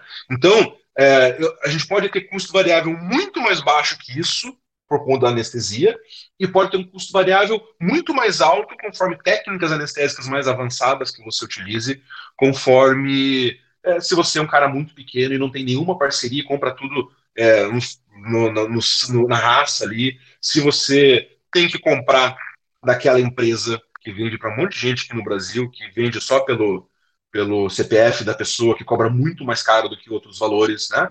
É, e aí você vai ter que pagar, você vai ter um, um, custo, um gasto variável muito mais alto, tá? Eu peguei a partir do que a gente gasta mais ou menos, que a criativa gasta mais ou menos por anestesia, e eu peguei o. Conversei também com, com o Rafael, da Ativa Vet, e ele colocou mais ou menos qual que é o, o, os gastos dele. Eu coloquei mais do que ele faz, porque eles compram um volume muito grande, né? Porque é, é uma empresa grande, eles compram um volume muito grande, então eu aumentei um pouquinho do gasto dele. Eu coloquei aqui 25 de medicamento por, por anestesia agora, tá? porque o gasto é variável por anestesia. Eu fiz uma média. Né? O quanto eu gastei numa média para uma cirurgia, já que a gente está contando por número de cirurgias. Então, numa média, 25 de medicamento, 15 de material, 5 de oxigênio e 5 de emergência. O que eu fiz aqui? Eu computei que na emergência a gente vai gastar muito mais, em torno de 40 reais, quando a gente precisa ter emergência, e que 5% dos pacientes a gente vai utilizar medicamentos de emergência, que é a minha rotina, tá? 5% que eu preciso utilizar medicamentos de emergência. O que nos dá um gasto variável da forma que eu coloquei de 50 reais por anestesia, tá? Medicamento, material, oxigênio, às vezes você não usa oxigênio da, teu, né? Você usa da própria clínica, então isso não tem gasto. É, mas aqui é gasto variável, então pode ter diferença. Nesse exemplo, eu coloquei 50 reais de gasto variável por anestesia. Tá? Vou sair daqui e vou apresentar de novo. Vamos lá. É, e o nosso resultado financeiro é o seguinte: é, 50 anestesias por mês, cobrando. Eu coloquei um valor aqui para cobrar de. Eu não sei, eu perdi algum slide aqui em alguma situação. Tá? Em alguns, deixa eu achar aqui que. É... Ah, aqui, achei. Não sei porque eu tinha perdido o slide, agora apareceu aqui. Na estrutura de custos, é, já vou pegar as perguntas de vocês lá, tá, pessoal, para voltar lá. Na estrutura de custos, eu, eu fiz o seguinte: eu coloquei um ticket médio de anestesia de 300 reais. O que, que é ticket médio? O que cada um dos serviços vai te trazer de retorno de faturamento. Tá? Então tem anestesia que é mais barata, tem anestesia que é mais cara, mas em média, cada uma dessas 50 anestesias te rendeu, te deu, um faturamento de 300 reais. Tá? É, então você tem 300 reais de faturamento por anestesia. Desses 300 reais, 6% é pagamento de imposto obrigatório da empresa. Ah, eu não tenho empresa, empresa não paga imposto. Esse é outro, outro papo que a gente vai ter outro dia, mas precisa é, por vários motivos, inclusive para você. É, é, é interessante para você. Então, dos 318 é imposto. 90 é o teu prolabore. Tirou da empresa, não é o que. Independente se você vai contratar um anestesista, o prolabore dele, ou é o teu prolabore como anestesista da empresa. Você é empregado da tua, da tua empresa, né? É, então, você vai receber por anestesia 90 reais, que corresponde a 30% disso ali. Com custo fixo de investimento de 45,80, um custo fixo de equipamentos de 14,30, a gente já colocou isso, e outros custos fixos, 41,70, e custo variável de 40 reais. Quer dizer, dos 300 reais que você faturou na anestesia, o teu lucro é de 40. Tá? Então, 15% de lucro do faturamento. Só que ali, teu carro está na história, os seus cursos estão na história, a sua viagem está na história, né? e você não investiu nenhum tostão. Né? O teu investimento foi financiado que está nessa história aí. Isso te dá um faturamento de 40 reais por anestesia com esse ticket médio. Claro que isso vai mudar também. Então, o resultado financeiro mensal te dá o seguinte: teu faturamento, tua receita total é de 15 mil. Dos 15 mil, 900 é imposto. Acho que eu tenho que sair e voltar aqui, porque senão vocês não vão perceber. Tá ali. Dos, dos 15 mil, 900 é imposto. 2.289, a gente já fez todos esses cálculos, tá? 2.289 é a amortização do investimento. 2.500 gastos fixos, 2.500 gasto variável e 4.500 é o teu prolabore. O que te dá uma receita líquida de R$ 2.278. Gente, isso você está pensando assim, ó, o que eu acho que o teu prolabore está baixo. Essa é a minha opinião. Mas o rendimento da empresa está legal. Uma receita líquida de 2.278 para aquele investimento de 78 mil que você fez é, uma, é um, um rendimento de quase 3% ao mês. Dificilmente você vai ter investimento que você vai ter um lucro desse, tá? Então, ele é legal. Uma receita de 200, 2.200, em torno de 3% é legal. Se você fosse fizer uma. Se fosse pegar aqueles 78 mil que você tem, fazer uma boa aplicação, ia dar mais ou menos 780 de rendimento, tá? Uma aplicação bem boa, né? Não é, não é o que eu tenho hoje nas minhas, né? 780 de, de rendimento. Quer dizer, 2,200 é muito melhor. Então, a empresa em si é rentável. Desse, dessa receita líquida, você vai reinvestir 30% na empresa. Esses 30% porque eu quis, tá? É, por exemplo, na criativa a gente investe 50% da, da receita líquida é reinvestido na empresa. É, então você vai reinvestir 680. O que, que acontece? Se você reinvestir 680, daqui a cinco anos, na hora que você acabar o seu investimento, porque assim, ó, essa amortização de investimento ela dura cinco anos. Depois de cinco anos, esses 2.289 passam a computar na receita líquida. Ou você reinveste. Você continua pagando esses 2.200 para fazer mais investimentos na sua empresa. Ah, eu quero é, agora comprar um ultrassom, comprar um neurolocalizador. Você consegue, você tem esse, esse, esses mesmos 78 mil que você tinha lá, você tem agora para reinvestir. Tá? Além disso, você tem aquilo que você reinvestiu, que você guardou. Você pegou esses 683 e aplicou num fundo, num fundo de investimento. Depois de cinco anos, você vai ter mais 50 mil para reinvestir. Né? No mínimo, é uma segurança legal para você. Tá? É, então, o teu lucro líquido é 1.500. Se você somar o lucro líquido mais o Plurabore, você está com um rendimento de 6 mil reais. Ok? Então, é, por aí, dessas contas, ó, eu acho que 6 mil reais para você anestesiar dois pacientes por dia, eu acho que está legal. Tá? É, o ideal é que você passe a anestesiar muito mais por dia e tenha um rendimento proporcional a isso. Ok? Eu acho que eu estressei todo mundo aqui. deixa eu voltar lá, parar essa apresentação, deixa eu voltar aqui para para minha imagem, né? Porque é, acho que a gente às vezes não está preparado para esse tipo de, de informação dessa, dessa maneira, né? Vou lá ler os comentários para tentar entender o que pode estar tá, tá acontecendo aqui. Só espera um pouquinho porque eu tive uma. Aí. Deixa eu voltar aqui. Só, eu, eu, desculpa, agora eu tive um, um problema técnico aqui. É, técnico. É, como eu posso dizer? Emocional, sei lá. é, minha idade não permite um, tanta, usar tanta forma de comunicação aqui. Vamos lá. É, tinha uma pergunta que me pediram para ler aqui. Deixa eu achar. Tem vários comentários, várias perguntas aqui. É, a, a, da Ana mesmo, né? Vamos ver. Não, do Pedro Lorga. Do Pedro Lorga, isso. É, para anestesia volante tem que contabilizar também a manutenção do carro e o deslocamento nas anestesias. É isso aí. É isso que eu falei. O carro tá lá, né? Deu 500, 500 pila por mês ali e tem que tem que se. Eu coloquei como um preço de anestesia volante. O fixo não tem isso, né? Ele não vai colocar, mas o anestesia volante ele tem que colocar é, isso aí. É, exatamente, Pedro. Muito, muito, muito legal, tá? É... Isso, o Rodrigo falou, né? Uma coisa bacana de ver é que à medida que você vai investindo em tecnologia e conhecimentos, você vai puxando os colegas, vai aumentando, melhorando o nível de anestesia da tua região. Isso acontece muito, né? Porque você começa a pegar os melhores clientes, né? E até a necessidade faz com que eles também melhorem a sua realidade. Isso, faz, isso só faz bem para a anestesia. É isso mesmo, tá? É, beleza, gente, é, essa estrutura de custos, vocês conseguiram entender? 15% do nosso faturamento é lucro. Né? É, isso Ah, deixa eu contar uma coisa importante. Apesar da gente dividir pro labore, ali coloquei 4.500 pro labore, mais o, o, o, lucro líquido, é, na empresa a gente joga tudo como lucro líquido no final das contas, nada como pro labore. Tá? Isso é só uma forma da gente pensar em raciocinar. Porque senão você pessoa física paga imposto de renda pelo Prolabore. Tá? E você não paga imposto de renda pelo lucro. Então, esses 6 mil entra tudo como lucro, e aí você não paga nada de imposto de renda em cima disso, e você tem esse faturamento lá para colocar no teu imposto para você conseguir crescer e mudar a tua, tua vida. Tá? Talvez algumas perguntas que fiquem. É, o financiamento, eu falei, ele, esse financiamento é para CNPJ, dificilmente você vai conseguir um financiamento com um custo tão baixo para CPF, tá? É para CNPJ.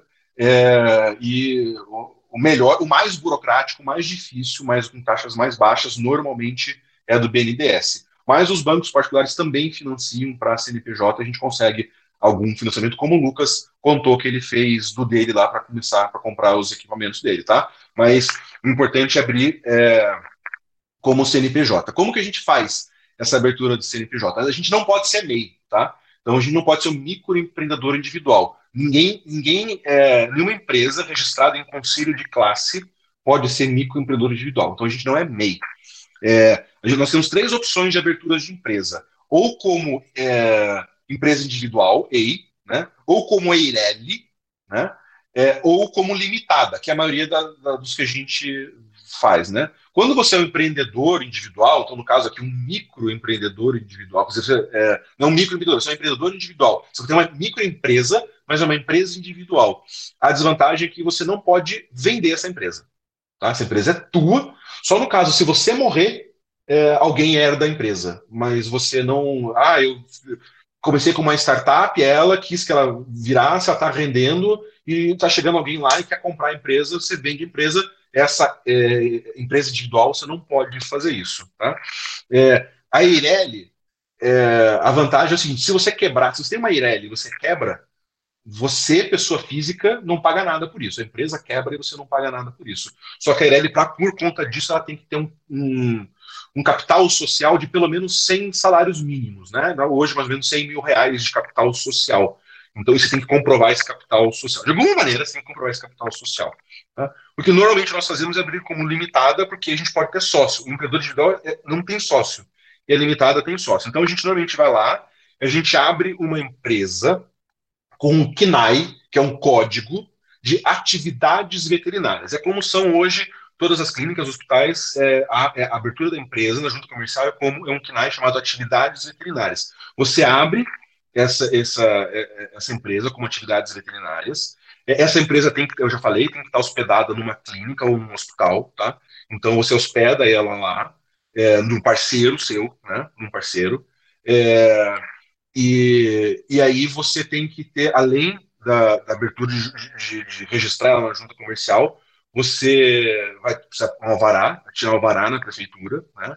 O alvará da prefeitura não é uma coisa cara, isso não é um problema, mas para você tirar o alvará, você é obrigado, você, eles vão solicitar que você tenha é, a, a, licença de corpo de bombeiro, do meio ambiente e da vigilância sanitária. Tá?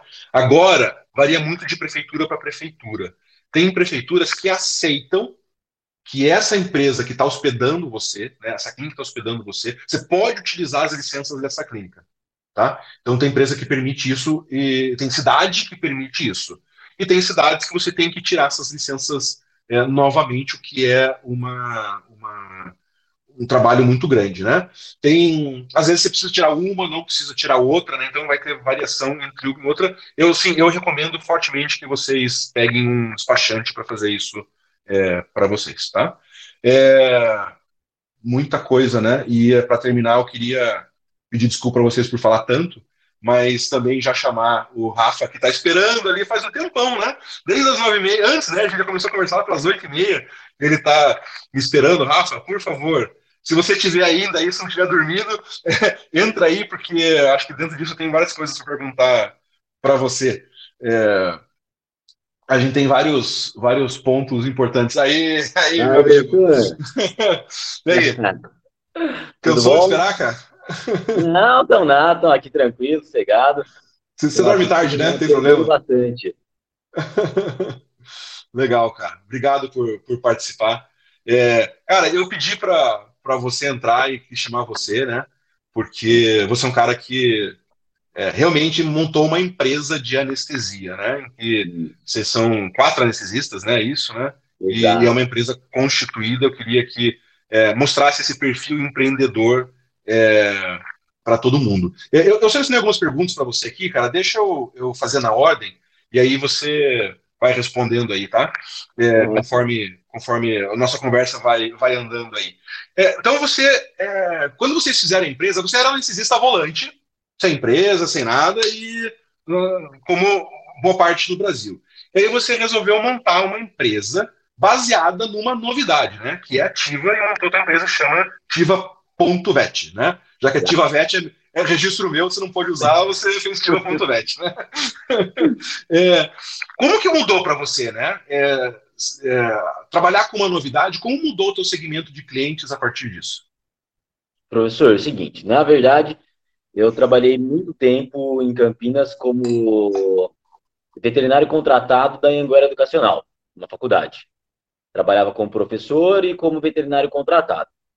E aí, com o passar do tempo, naquelas horas livres, eu tinha como poder para fazer uma anestesia volante.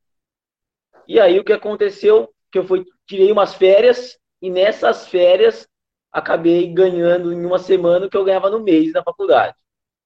E aí, comecei a fazer pedir demissão da faculdade, fui atrás de anestesiar em Campinas. É, assim começou minha vida de volante. E aí o que aconteceu foi o seguinte: eu anestesiava, tinha muita rotina, tinha bastante, anestesiava em algumas clínicas, e aí surgiu a oportunidade de fazer o seu curso de anestesia venosa total, aqui em Campinas mesmo. Nós fizemos, aí eu lembro que a gente conversou, a gente batendo alguns papos, e aí teve um encontro de anestesia lá no Rio de Janeiro. Não sei se o senhor lembra. Uhum.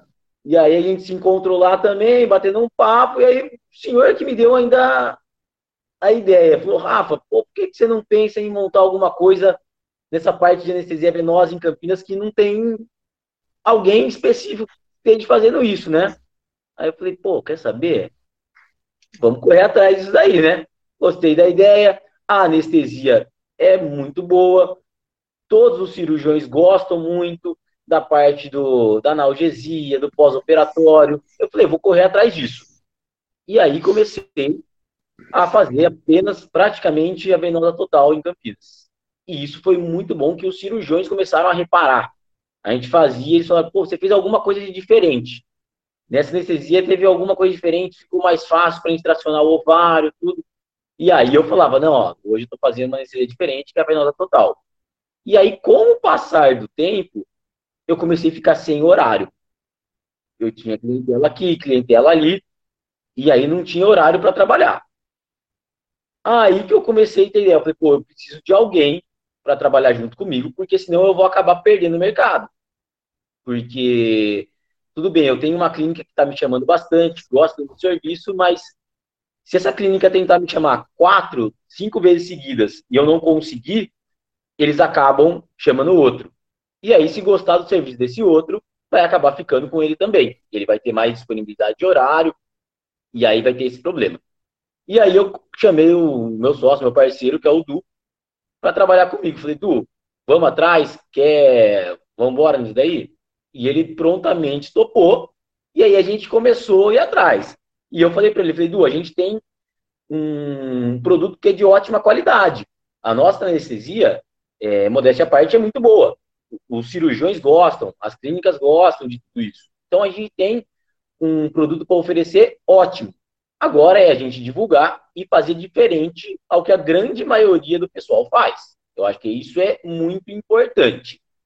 E aí a gente começou, eu falei, vamos fazer o seguinte, vamos fazer um investimento inicial, a gente se equipar é, com aquilo que a maioria das pessoas aqui em Campinas não tem, e prestar um serviço de excelência. Então, dar atenção para esse proprietário, para o paciente, para o dono da clínica. E aí a gente começou devagarzinho, divulgando, professor, batendo de porta em porta, apresentando o nosso serviço. E aí sim foi. Hoje, graças a Deus, é eu e o Du, e mais dois anestesistas, a Larissa e o Rafa, todos com a agenda cheia e, graças a Deus, indo super bem. Então, o é, que, que, a gente pode é, entender ali, né? O, tua proposta de valor foi muito baseada numa novidade que era, que era ativa, né? Mas é, também tem outras coisas importantes, né? Que acho que você falou ali, que as duas coisas que você citou, né? Cursos, né? Quer dizer, é, uma formação técnica legal para oferecer um serviço de boa qualidade e equipamentos, é né? uma coisa que a gente conversa bastante. E vocês têm uma estrutura de equipamentos legal, porque tem uma, vocês têm uma concorrência grande, né? Campinas tem anestesistas muito bons, né? E a gente fazendo um serviço bem legal, né? E, e vocês, tinham, vocês se destacaram muito nisso, né? Quer dizer, a novidade, o, o equipamentos e a formação pessoal da equipe, né? É isso, né? Com certeza, professor. É, aqui em Campinas tem muitos anestesistas e profissionais, como o senhor falou, excelentes, com currículos muito bons. E aí eu falei, pô, a gente precisa de ser diferente. Não adianta ser igual a todo mundo. Então, pô, a gente, a nossa anestesia já é diferente, que anestesia venosa total, que a grande maioria não faz. Já é algo positivo pra gente, já muda, já muda. Pô, vamos investir no equipamento. Então a gente investiu muito em equipamento. Compramos muita bomba de infusão, monitor, o aquecedor, o AMR, e, e aí foi indo. Dessa maneira, a gente também, na hora que você chega na clínica com todo esse equipamento, o profissional que está fazendo a cirurgia, o dono da clínica, ele se sente muito mais seguro. Pô, tá vendo? Uma pessoa com cinco bombas de infusão, ventilador mecânico, um aquecedor, tudo isso passa confiança e passa credibilidade. Só que aí a gente tem um outro ponto que é mais importante ainda. Não adianta a gente ter tudo isso e o serviço humano ser ruim. A pessoa que está operando esses aparelhos não saber utilizar ou fazer de maneira inadequada. E aí entram os cursos. E aí, pô, a gente sabe quantas vezes a gente vai para Curitiba para a gente aprender, quantas vezes, uma vez por mês, a gente está ali discutindo com todo mundo, conversando, é, quando a gente fala, parece que é fácil. Né? Ah, a gente vai para Curitiba, é, é só festa, é gostoso. Tem essa parte também que é muito também boa, é, né? né? é muito gostoso, mas também o pessoal não sabe que a gente chega, a gente pega um ônibus, muitas das vezes, 10 horas da noite de Campinas, para chegar em Curitiba às 6 da manhã, para chegar no hotel 7, 7 e meia, começar o curso às 8 da manhã e terminar esse curso às 8 da noite, no sábado. É, é, é bastante coisa. E isso é de suma importância para a gente se capacitar e a gente conseguir oferecer um serviço de excelência. Legal, cara. Pô, excelente. Legal, eu acho que isso vocês têm feito realmente com, com competência.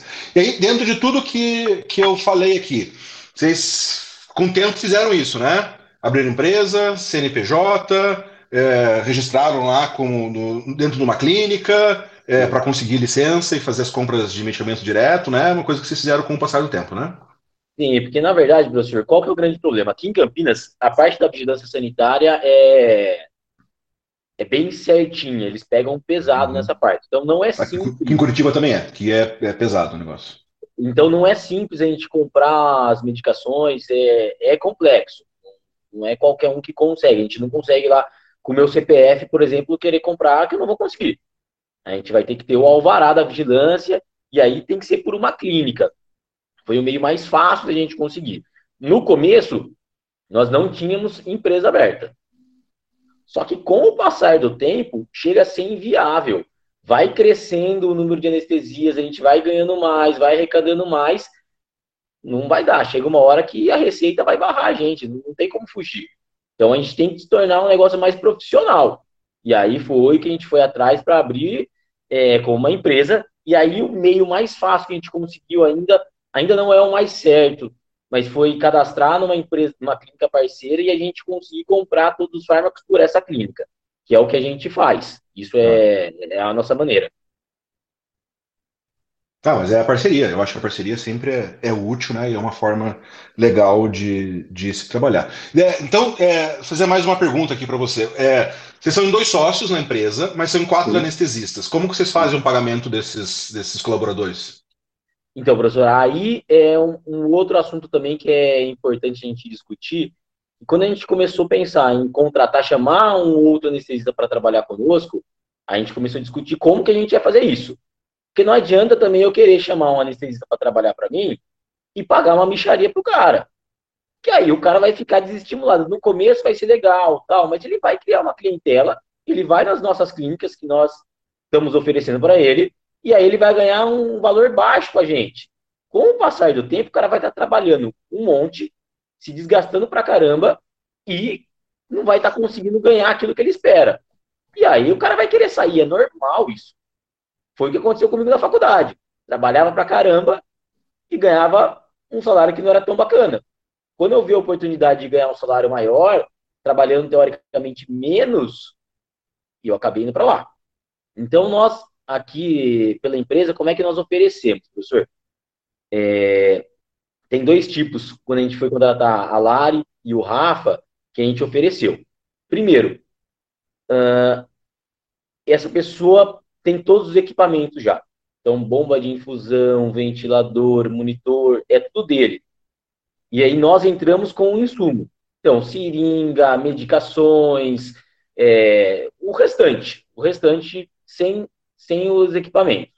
E aí nós pagamos 70% do valor dessa anestesia para esse anestesista e 30% fica conosco. Tá? Dessa maneira. E aí teria uma outra possibilidade também, que seria a gente, a Vet, oferecer todo o equipamento. Então, desde bomba de infusão, monitor, tudo, e os insumos e as medicações. E aí essa porcentagem seria meio a meio. 50 para ele, 50 para a gente. Tá? Seria, é essa forma que a gente trabalha aqui. E é uma coisa bacana, porque querendo ou não, se a gente for pensar em fármaco, não é barato. Tem alguns fármacos que são baratos, mas se a gente for pegar, por exemplo, a Dex, é uma medicação cara. Se a gente colocar na ponta do lápis para essa pessoa comprar essas medicações, no final do mês ele tem muito boleto. Ele tem um custo alto. E aí, para a pessoa, isso já alivia demais, ele não ter essa preocupação em ter que comprar medicação, ter que fazer estoque. A gente chega e já dá tudo para ele, fala, ó, tá aqui, medicação tanta, seringa tanta, vai lá e trabalha. É o que a gente faz dessa maneira.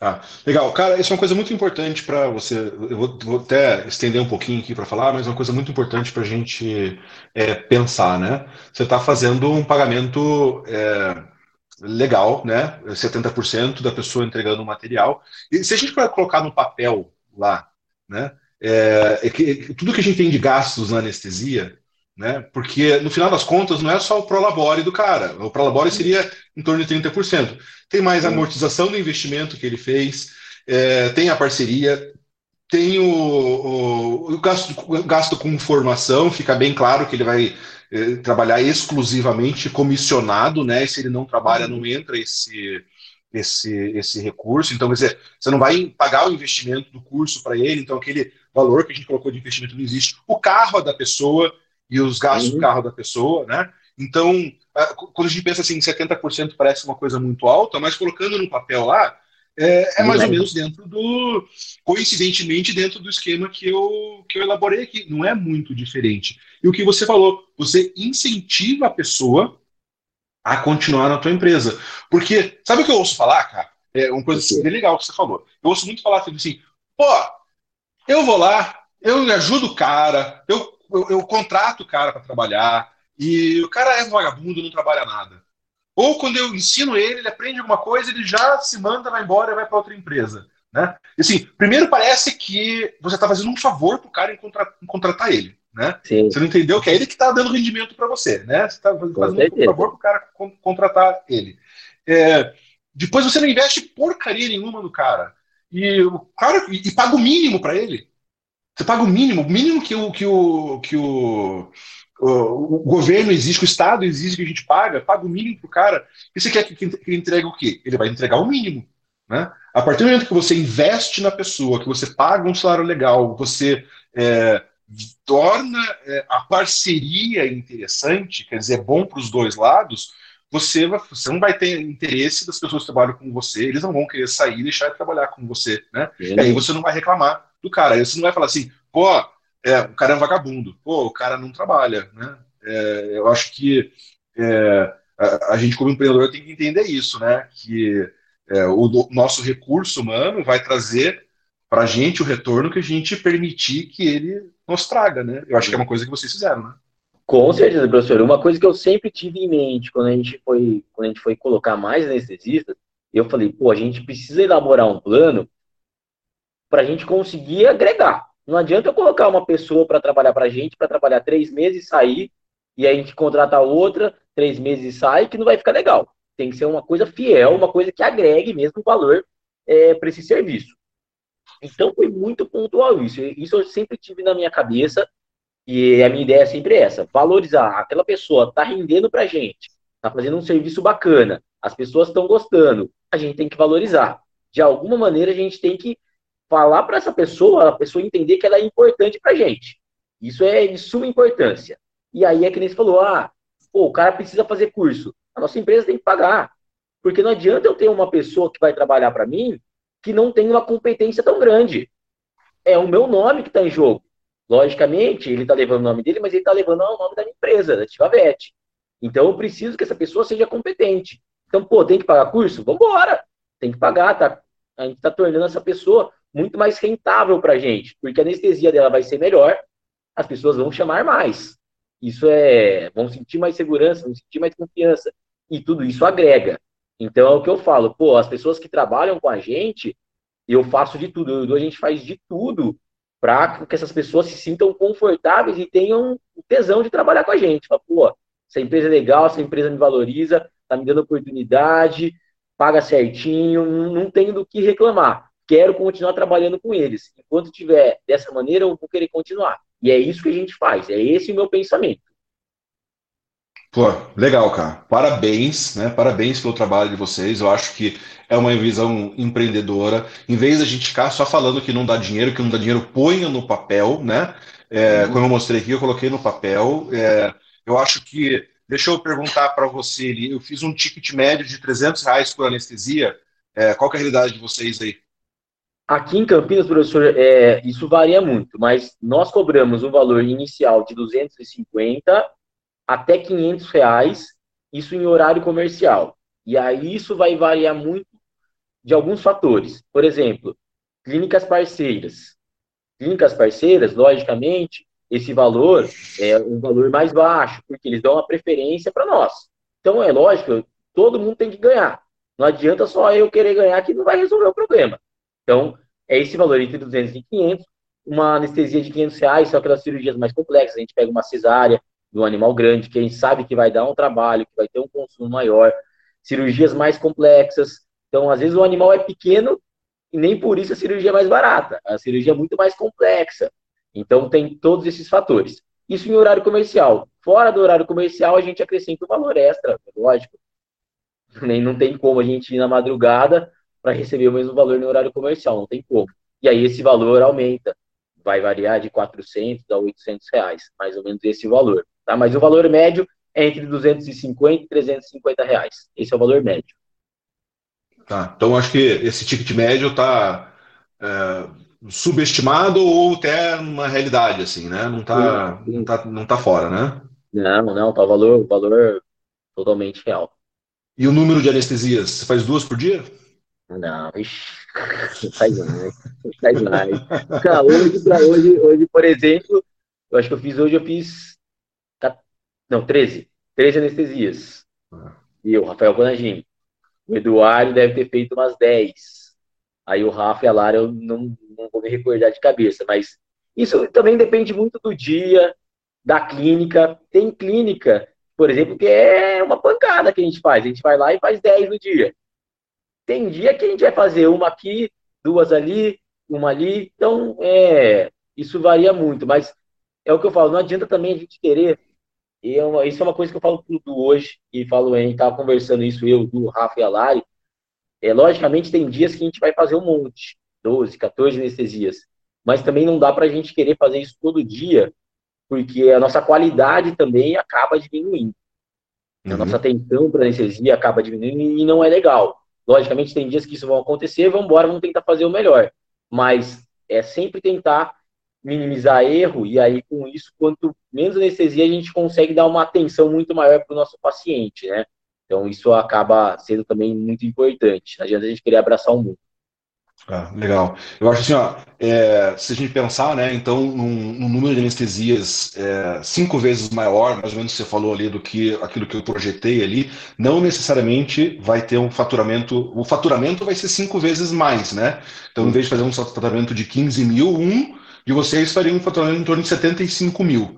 Só que o, o, o rendimento líquido, no final das contas, não vai ser tão melhor, porque você vai, é o que vocês fazem aí, vocês acabam entrando numa outra categoria de empresa com maior faturamento e com isso, principalmente, você vai ter desvantagens que é pagar mais imposto, né? Sim, com É, o teu, tua, tua faixa de imposto vai cair para vai subir para 10%, pelo menos, né? E outra agora com algumas vantagens, né? Uma empresa com isso paga muito menos no preço dos anestésicos e do, dos insumos, porque usa muito, né? Usa muito, é, então paga bem menos. E outra coisa, para financiar.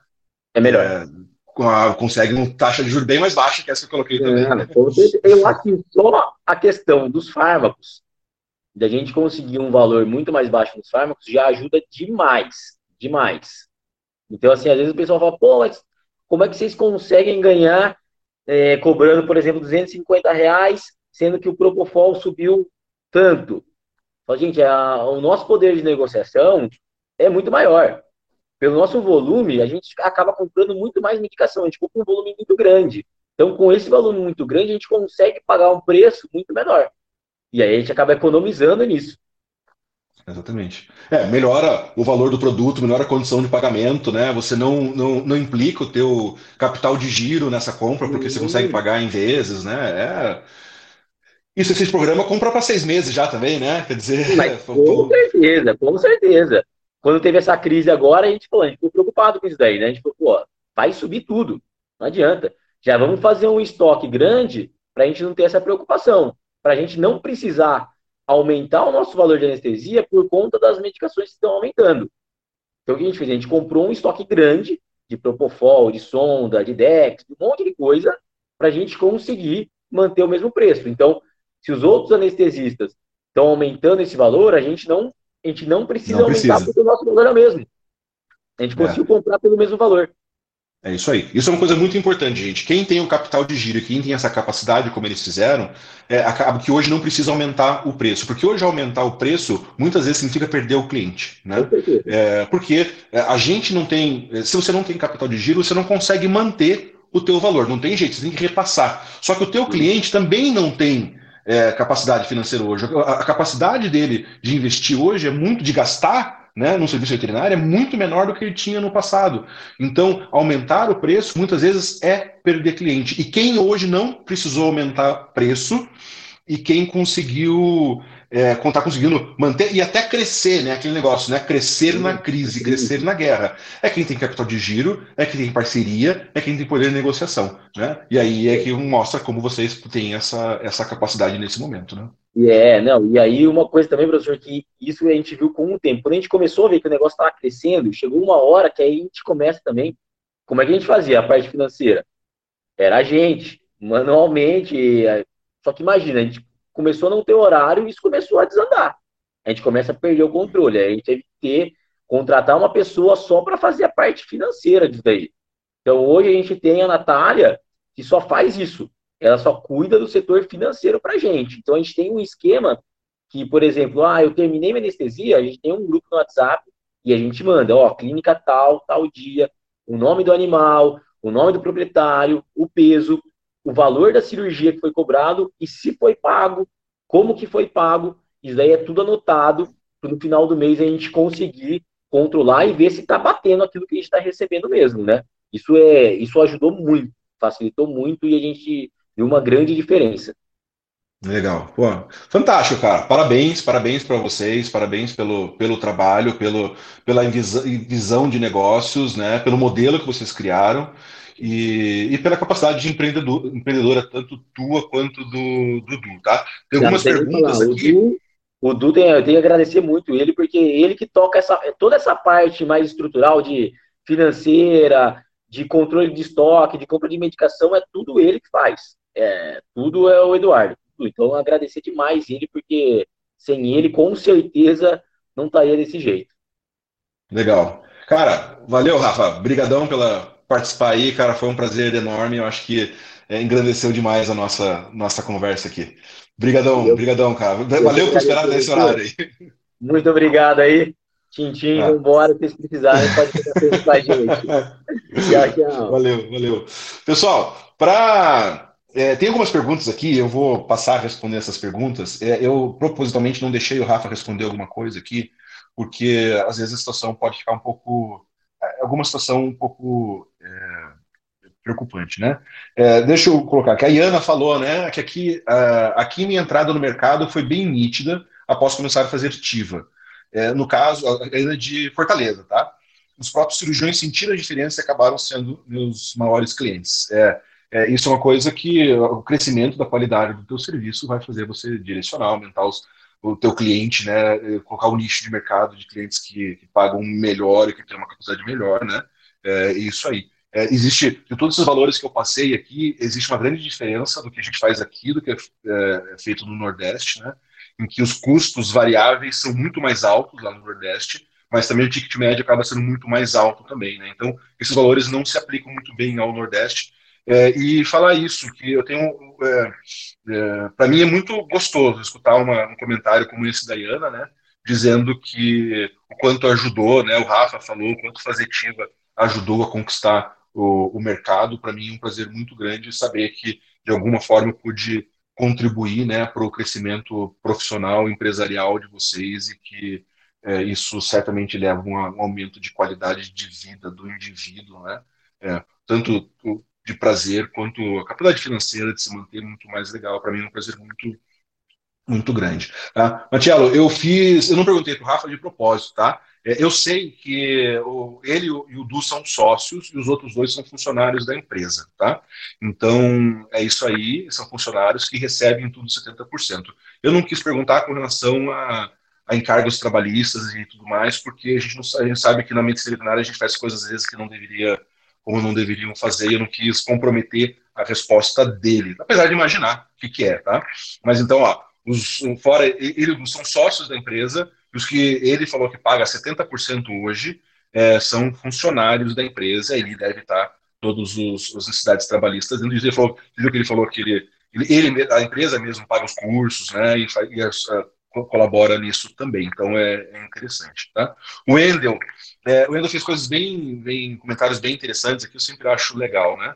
É, ele põe aqui, baseado na, é, na live de hoje, é, vale, vale, valeu uma só, somente sobre CNPJ, tipo de atividade que enquadra, é, anestesia volante, vai faltar tempo de live. é verdade, a gente quis fazer uma live a ideia era fazer uma live mais curta e só resumida, mas acho que eu me empolguei e falei muita coisa aqui, tá? É, se for do interesse de vocês, é, e também interesse da criativa, né? Não sou eu que mando nessa história. Se for do interesse, a gente continua com essas lives de empreendedorismo e foca pontos específicos do todo o global que a gente falou. Isso acho que o, a abertura de empresa é uma, é o, estrutura de custo é outra, é, relacionamento com o cliente é outra, outro assunto muito importante. E aí tem gente muito melhor do que eu para falar isso. Talvez até possa chamar pessoas mais competentes nisso ali. Tá? É, é um assunto super extenso. É isso aí, é que, que o Lucas falou. É muito extenso. A gente tentou despertar o interesse e acho que ficou muito grande. Eu agradeço que tentar até essa hora aqui escutando eu falar. Né? É importante saber se a porcentagem paga aos colaboradores, 30% a 50%, é para funcionário ou sócio. É, Marcelo, é isso aí, é 70% que eles pagam e é para funcionário. Tá? É... Isso aí, não esgota. É, o Enzo falou assim, não esgota mesmo, e vamos ver se a gente consegue fazer mais coisa nisso. Se me autorizarem, eu falo mais, tá? Beleza. Marcão, como vai? É, como dono de clínica, não concordo plenamente. Da clínica não pode não poder ganhar nada com um prestador de serviço. É, entendo, Marco, e eu como já fui dono de clínica, eu entendo isso. Né? A gente sempre pensa que o prestador de serviço é, tem que ter algum lucro nisso. Acho que isso também é um outro motivo é, de discussão, tá, Marco? É outro motivo. É, entendo o seguinte, e agora quero que você entenda o seguinte: quando a gente fala do prestador de serviço receber diretamente todo o valor integral do procedimento, é, inclusive pagamento de imposto, tá? o dinheiro acaba não entrando na clínica, vai direto para ele. Tá?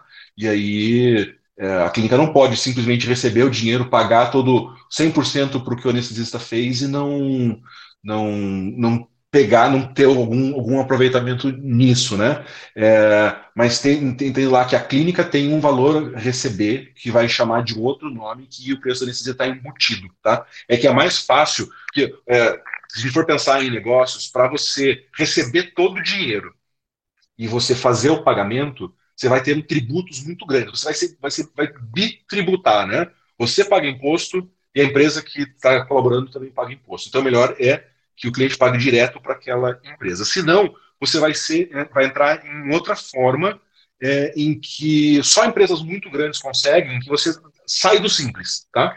É, a nossa, a nossa empresa funciona no, no, simples, né? Você sai do simples, você consegue, se você receber e não pagar imposto referente àquela empresa. Mas hoje, financeiramente, só hospital muito grande que vai conseguir dar conta de fazer um esquema desse, tá, Marco? É, mas eu entendo que, é, sim, todo serviço é, terceirizado, algum rendimento tem que ter para a clínica também, mas esse serviço, esse, esse rendimento não é pago pelo seu parceiro, ele é pago pelo cliente final, que é o proprietário, tá? Mas eu entendo e faço e, e, e concordo com isso, tá? É... é isso aí, bitributação, não, não, não pode, é isso aí, é, Marcelo, não, não dá. É, eu acho que a gente vai ter que ter mais um tempo para pagar, para continuar falando disso. Tudo, todos esses pontos eu, eu, eu concordo. E, Marcelo, é, tem que entender que mesmo a empresa de serviço veterinário pode terceirizar o serviço é, ou como funcionário, ou até como outra empresa é, dentro de tudo isso, tá? É, é, possível a gente fazer esse tipo de, de situação ali. Tá? É, pessoal, meus amigos, eu queria é, agradecer demais a participação de todo mundo ali. É, vamos ver se, se vocês quiserem mais temas nesse sentido, mandem para a gente, mandem, mandem lá na, na Criativa o que vocês querem e a gente tenta fazer outra live nesse sentido, em assuntos específicos, o que for necessário. A ideia é ajudar. Claro que eu sabia que ia assustar muita gente, mas é tentar fazer quem não pensa como negócio pensar um pouquinho mais, é, é, pensar um pouquinho melhor nesse, nesse sentido de é, é, empreendedorismo, né? E de lucrar. A gente quer lucrar. E se, beleza, se você a partir daí consegue lucrar bem mais do que aqueles 6 mil que eu coloquei fazendo duas anestesias por dia, né? Se aumenta o teu rendimento e consegue tirar um faturamento justo para a gente, né? Eu acho que faturamento justo é realmente um faturamento acima, de, de, de 20 mil reais, é para isso que a gente estudou, se formou e se dedicou, tá? Mas essa que é a ideia, é fazer sempre isso que eu puder é, ajudar, eu vou ajudar naquilo que eu souber ou tiver alguma experiência, vou continuar fazendo isso. Tá? É, agradeço muito quem ficou até esse horário comigo, meus amigos respondendo aqui, né? É, Iana, o André, o Marcelo, Marcão, Marina, obrigado quem ficou até agora, obrigado para quem está assistindo é, no YouTube, quem está escutando no podcast, gente, muito legal, então está disponível lá a live, né? Quem não conseguiu pegar tudo, quem quer passar para algum amigo, amanhã já deve estar disponível a live no, no YouTube para vocês assistirem, para os colegas assistirem. É, essa live disponível também no podcast da Anestesia Animal, a Netflix. Assistam lá, escutem no carro em dez vezes indo para a clínica, né? Porque vai ter que dividir, deu quase três horas de live aqui, né? Desculpa isso aí, mas, gente, de novo, perguntas, mandem para a gente o que a gente puder ajudar e, e, comentários, sugestão de outros temas nesse sentido, é, à disposição, tá? Obrigado a todo mundo que ficou. Valeu, Rodrigo. Obrigado, é, obrigado, Pedro. Valeu por, por, por estar isso com a gente. Deixa eu fazer mais algumas divulgações aqui.